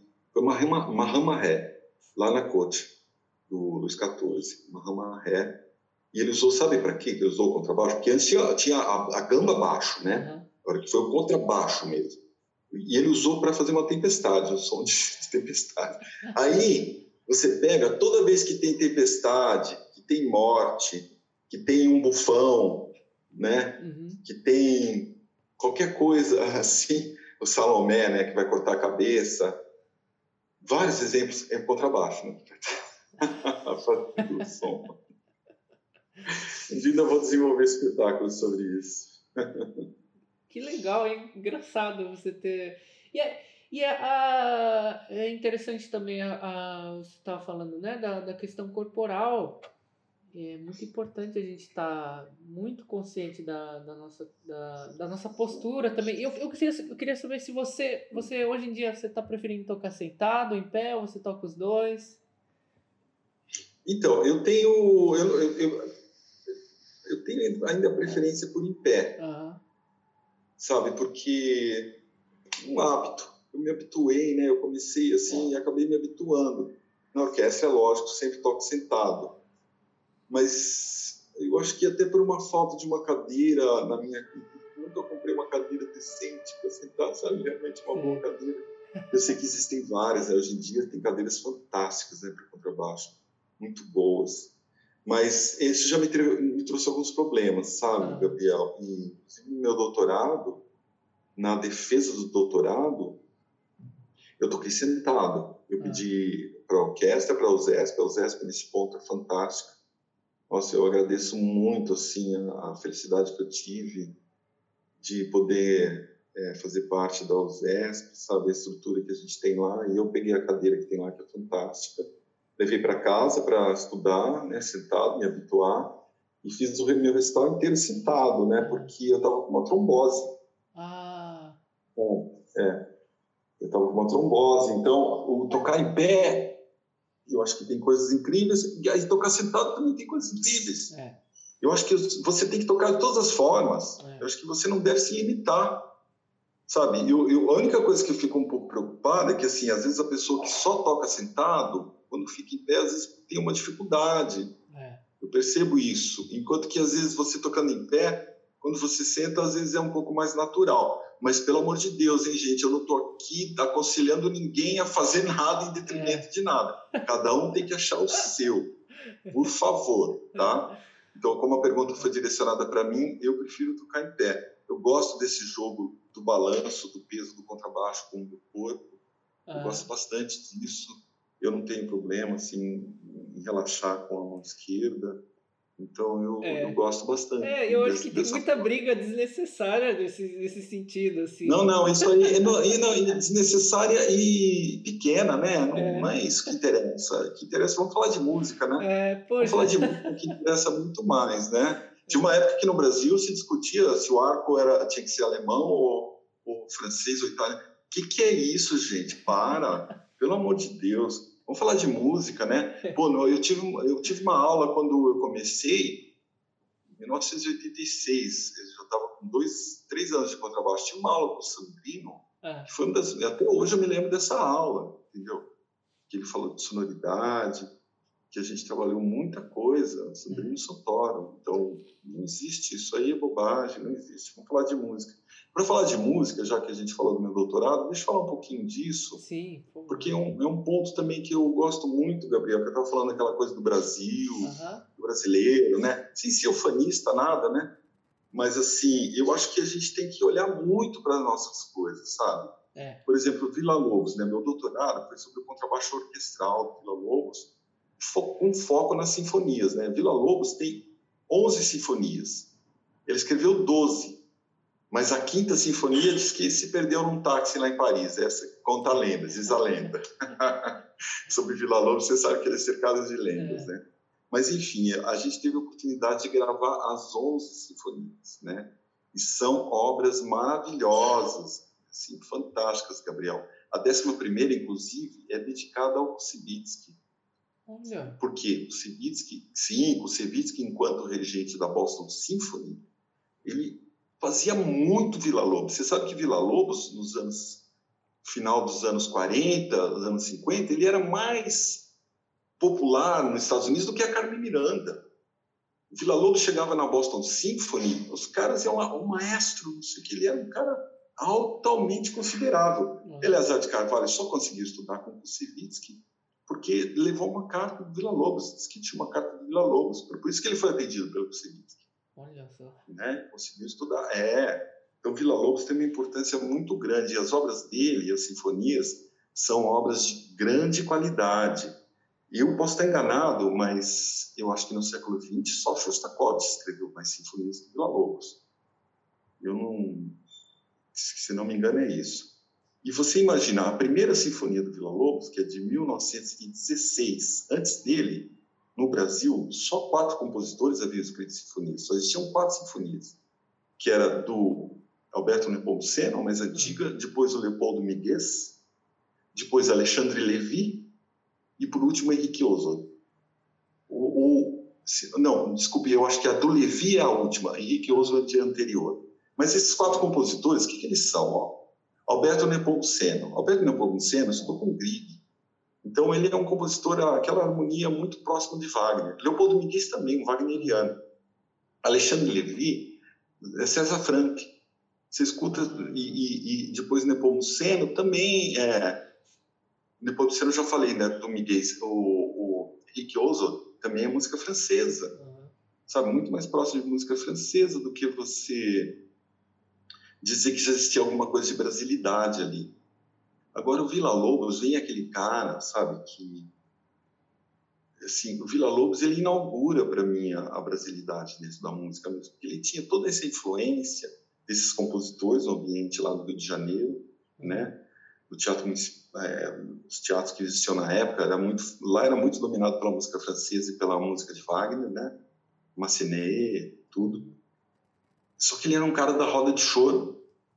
Ele era um cara que saía com violão para é, tocar com, choro, com chorões à noite. E a roda de choro lá era uma coisa muito séria, a música urbana dessa época, né?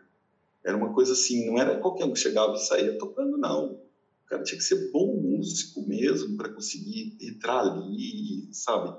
E fazer. Então, e, e, e tinha aquelas baixarias, as baixarias dos, das rodas de choro, né? Os violões de sete cordas, tudo. E tem vários relatos, inclusive do Pixinguinha, dizendo que o Vila Lobos era um bom improvisador. Uhum. Então, se ele era um bom improvisador no choro, você imagina a vivência que ele teve, né, musical. E ele vem, Gabriel, e ele transfere tudo isso para as obras sinfônicas dele. Então você percebe, por trás daquela linguagem, ele se formou muito né, em cima do tratado do. Como é, em cima de um tratado de orquestra do Vincent Dandy, hum. né? É um tratado do francês, né? Vincent Dandy. Ele se formou muito em cima desse tratado, porque ele era muito autodidata. Então ele tem essas influências europeias também, é claro, mas ele vem com muita brasilidade, sabe? Realmente nas composições dele. Então meu trabalho além de, de fazer um estudo assim, localizar localizar o Rio de Janeiro que Vila Lobos cresceu, o ambiente do contrabaixo, né, que Vila Lobos cresceu, foi justamente mostrar a importância de se estudar excertos orquestrais de Vila Lobos. Uhum. Você não pode tocar Vila Lobos como você toca Beethoven. A gente contrabaixista, a gente é formado tocando excertos de Mozart, de Haydn, de Beethoven, de Richard Strauss, isso não ajuda, desculpa. Isso não vai fazer você tocar bem Vila Lobos, não é essa sonoridade. Uhum. É outra sonoridade. São outros dedilhados. Ele compunha no piano, às vezes ele pegava uma sequência de notas no piano, vamos dizer, dedo, dedo, o dedo mínimo, dedo, vou chamar de dedo 1, um, dedo mínimo. Então, dedo 1, um, depois o, o, dedo médio e o polegar, vamos dizer. E ele vinha fazendo uma sequência. Intercílios, intercílios. A hora que você passa isso, ele escrevia assim. A hora que você passa isso para o contrabaixo, você fica caçando dedilhado, né? Por quê? Ah, porque no Beethoven não é assim, no Bach não é assim, né? Na música germânica não é assim que se toca. Uhum. Então você tem que ter essas referências, você tem que. Então eu fiz um caderno de excertos, né, das sinfonias, abordando todos esses aspectos, né? E isso eu conversei também com os diretores da USESP e falei dessa oportunidade, já que a USESP gravou os 11, as 11 sinfonias, de se fazer cadernos de excertos para todos os instrumentos, porque ele tem essas particularidades em todos os instrumentos uhum. na orquestra, né? Essa brasilidade, essa coisa assim, essas questões dessa forma, né? Por, por ele compor no piano e por ele compor no, compor no violão, sempre e de pegar essa forma, sabe? Uhum. E, e só mudando assim. Então, isso gera um processo composicional diferente, que gera uma nova forma também de execução. É necessário isso, né? E, na, e, e, e nessa primeira sinfonia, em 1916, ele vem com um solo de contrabaixo enorme, um solo de contrabaixo.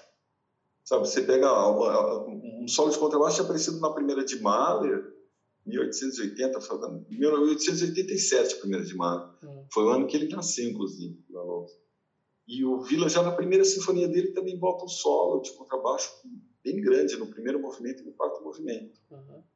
E foi a Valéria que tocou esse solo quando a gente gravou, né? a professora Ana Valéria. E eu insisti muito com ela que durante um simpósio de Vila Lobos que teve na, lá na USP, que ela escrevesse um, ela também é mestra, né, pela pela UFBA, que ela escrevesse um artigo relatando, né, essa um artigo esse, essa experiência da performance, né? E ela fez, e eu acho importante ter esse tipo de escrito, sabe?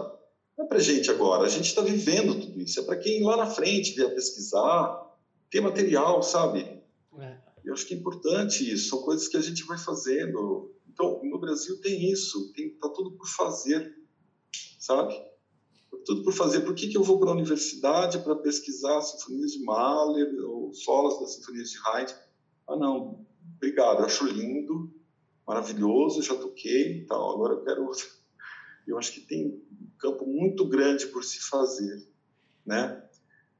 E eu gosto disso, eu gosto de estar lá no Brasil, eu gosto de estar fazendo isso aí. Poxa, muito, muito legal essa, essa conversa agora, porque é, é, um, é uma das coisas que eu fico repetindo aqui no podcast, todos os episódios da gente dar valor para o brasileiro, né? A gente dá valor, o, o, brasileiro precisa disso. A gente falta muito isso na nossa cultura, nos nossos costumes, da gente dar valor para quem está do nosso lado ali no Brasil, né? É muito fácil é, ficar falando de ah, tal contrabaixista lá na Alemanha, tal contrabaixista lá na Inglaterra, ou sei lá, eu, e, e a gente esquece do cara que está aqui na sua frente, que é o, é o é uma pessoa importante é um, é um, e a gente não dá valor nisso, né? É, eu não sei por que, que isso acontece, mas é uma coisa que a gente ainda no Brasil, a gente tem que trazer o, o Vila Lobos ainda assim, sabe? É uma coisa que está faltando muito. Né? Quantos ciclos Sim. das sinfonias de Beethoven já existe aí, já são tocados no Brasil? Né? Quantas vezes que é tocado o ciclo? Entendeu? É, é uma coisa que a gente tem que tá, tá, tá, tá começando a discutir mais, eu acho, da gente dar o, pegar o brasileiro e falar, olha, a gente tem qualidade também, sabe? Sim, sim, sim, é, com certeza. É, isso tem é, todo tem uma questão é, ideológica até muito grande por trás de tudo isso, né, Gabriel? Assim, a Alemanha se coloca muito em cima dos seus compositores, né? A Alemanha, a Áustria, né? Os seus compositores germânicos, a França também faz muito bem essa propaganda, né? Uhum. E assim como os Estados Unidos, o cinema e a música popular, né? O jazz e tal, o rock em Londres, né? Todos esses países sabem explorar e valorizar muito bem isso. Por quê? Porque isso gera renda. Uhum. Entendeu? Follow the money. É. o Brasil precisa acordar para isso. não é só Vila Lobos, a gente tem muitos compositores incríveis, é. muitos, que a gente precisa acordar, precisa saber valorizar os nossos compositores, sabe? É. Então a pessoa conhece o Mozart porque toca no celularzinho, é sinal de é ringtone, né? É sinal de celular. Pô, mas se eu tocar a, a cantilena da Baquiana assim, o cara vai saber também, é. entendeu? E é lindo, é incrível. Aquilo ali é maravilhoso. Nos Estados Unidos, como eu te falei, o Vila Lobos chegou época ele era mais conhecido nos Estados Unidos que no Brasil. É. Como é que pode? Ele era mais popular que a, que a Carmen Miranda, assim, imagina. Você vê que aqui na Alemanha a gente tem compositores brasileiros sensacionais e a Alemanha já está já tá tomando é, propriedade como se fossem é, compositores alemães, né? Eu fiz aqui, eu fiz é, uma entrevista aí no podcast com um compositor brasileiro, Jordano Bruno, que é um cara sensacional. E ele tem gravações dele com a, a orquestra aqui de Leipzig, a orquestra mais antiga da Alemanha, você imagina. Sim. E aí, o, o, aqui no Brasil, ninguém nem sabe quem que é ele, né? Quem que é esse cara, né? E, e é uma eu coisa... Eu vi podcast que eu não conheço é, ele Ele tem quatro óperas sensacionais. Meu, o cara é, é, é, um grande compositor aí do futuro, jovem ainda, tem que 30 e poucos anos. Puxa e, vida, é. E aí ele foi no, no Brasil, eu contei isso acho que no último podcast, ele, ele esteve aí no Festival de Música Contemporânea no Brasil e apresentaram ele como compositor alemão. Tá vendo? Olha só que coisa. Ele como, é pode, né? como é que pode? É, então, eu acho que tem. O Brasil tem um campo muito grande ainda, né, para se caminhar, para se fazer.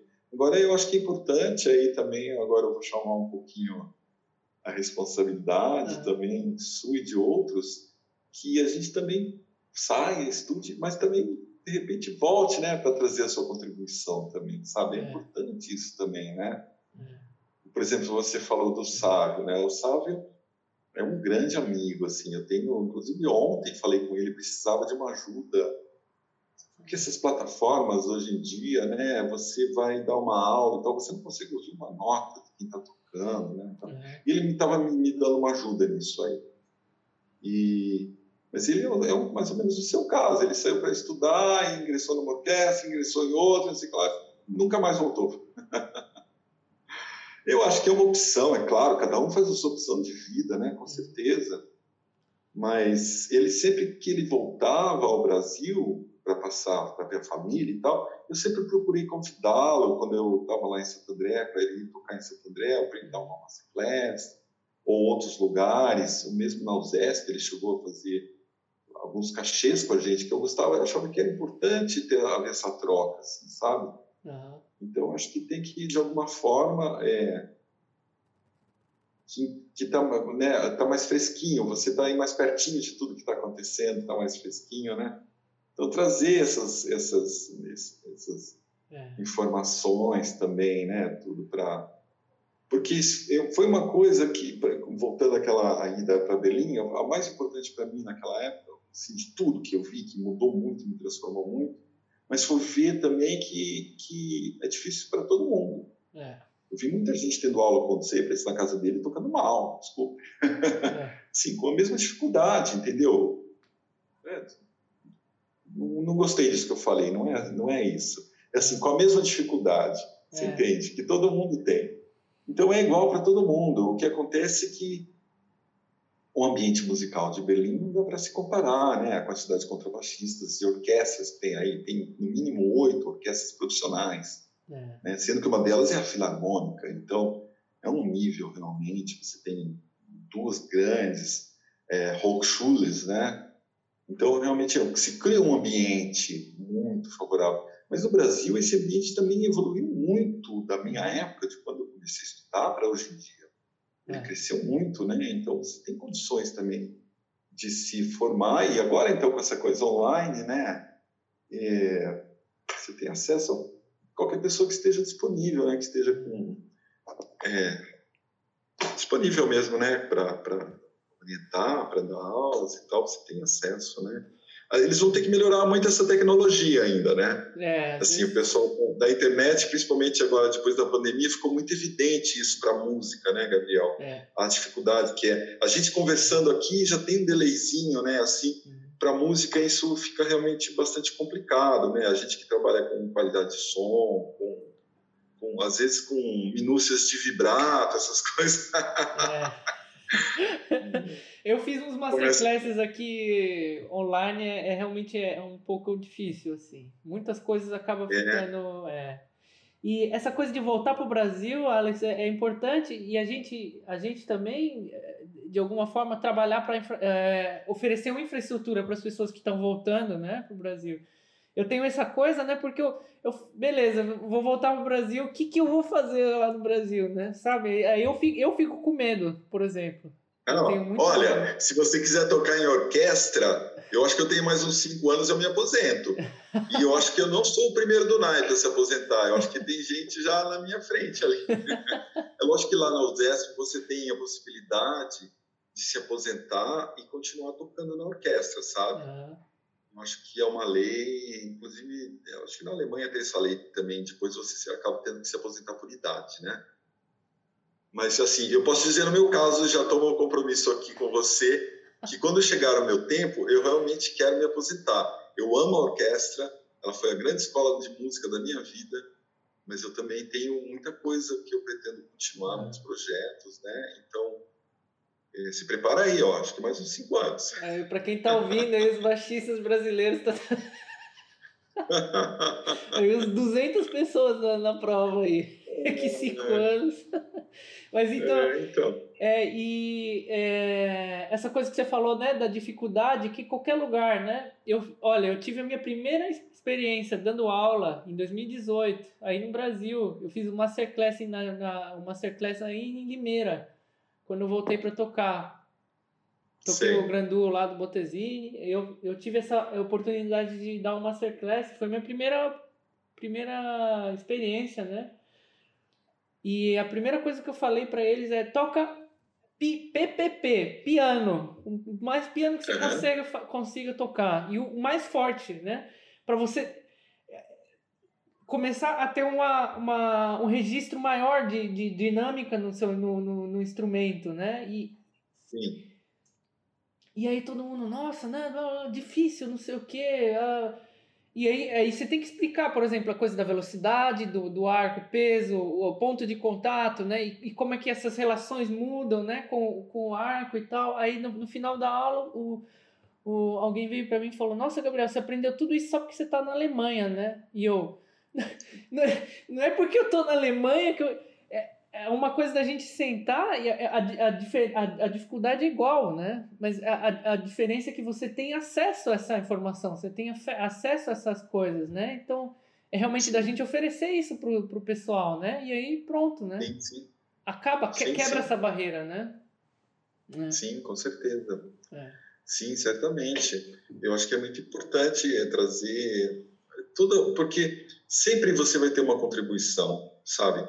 Muitas vezes eu, eu assim, eu comecei a dar aula, deixa eu ver, você falou de quando você deu a primeira aula, eu comecei a dar aula, foi em Tatuí, em 96. Hum. Eu já tinha um bom tempo de contrabaixo, já era profissional já há um bom tempo, tudo.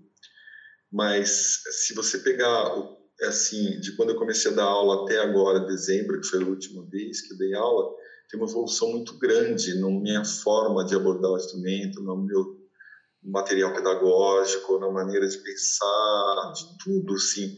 Isso é, reflete a evolução do músico, sabe? Principalmente. A minha própria busca, né? A minha própria procura. Então, eu não, não sou uma pessoa que cristalizo, assim, um conhecimento. Eu acho que o conhecimento, ele nunca é uma coisa totalmente cristalizada, né? É. Ele, ele, ele tem que estar vivo, ele tem que estar pulsando, ele tem que estar em contexto, né? Tudo isso. Então, tem coisas que você fala para um aluno, às vezes numa aula, ele não consegue entender ali naquele momento. Às vezes pode passar 10 anos e cai a ficha dele, às vezes uma semana, às vezes um dia, às vezes cada um tem seu tempo, sabe? É. Né? Então, a forma de abordar, tem, tem professor que é muito técnico, que fica só na questão técnica, tem outros que gostam de usar analogias. Então, cada um tem um caminho. Por isso é. que é importante a gente, enquanto estudante, se nutrir de várias abordagens, várias formas diferentes, é. para a gente também depois, no final, tirar a nossa, né? Que isso é o mais legal. O mais legal é quando você se entende, quando você se conhece, quando você sabe como você funciona, o que você precisa, né? Explorar, né? Isso aí é um... Curiosidade, eu acho que é muito importante.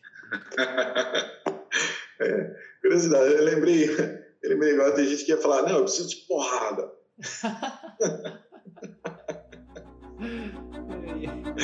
é, tem tudo, sabe?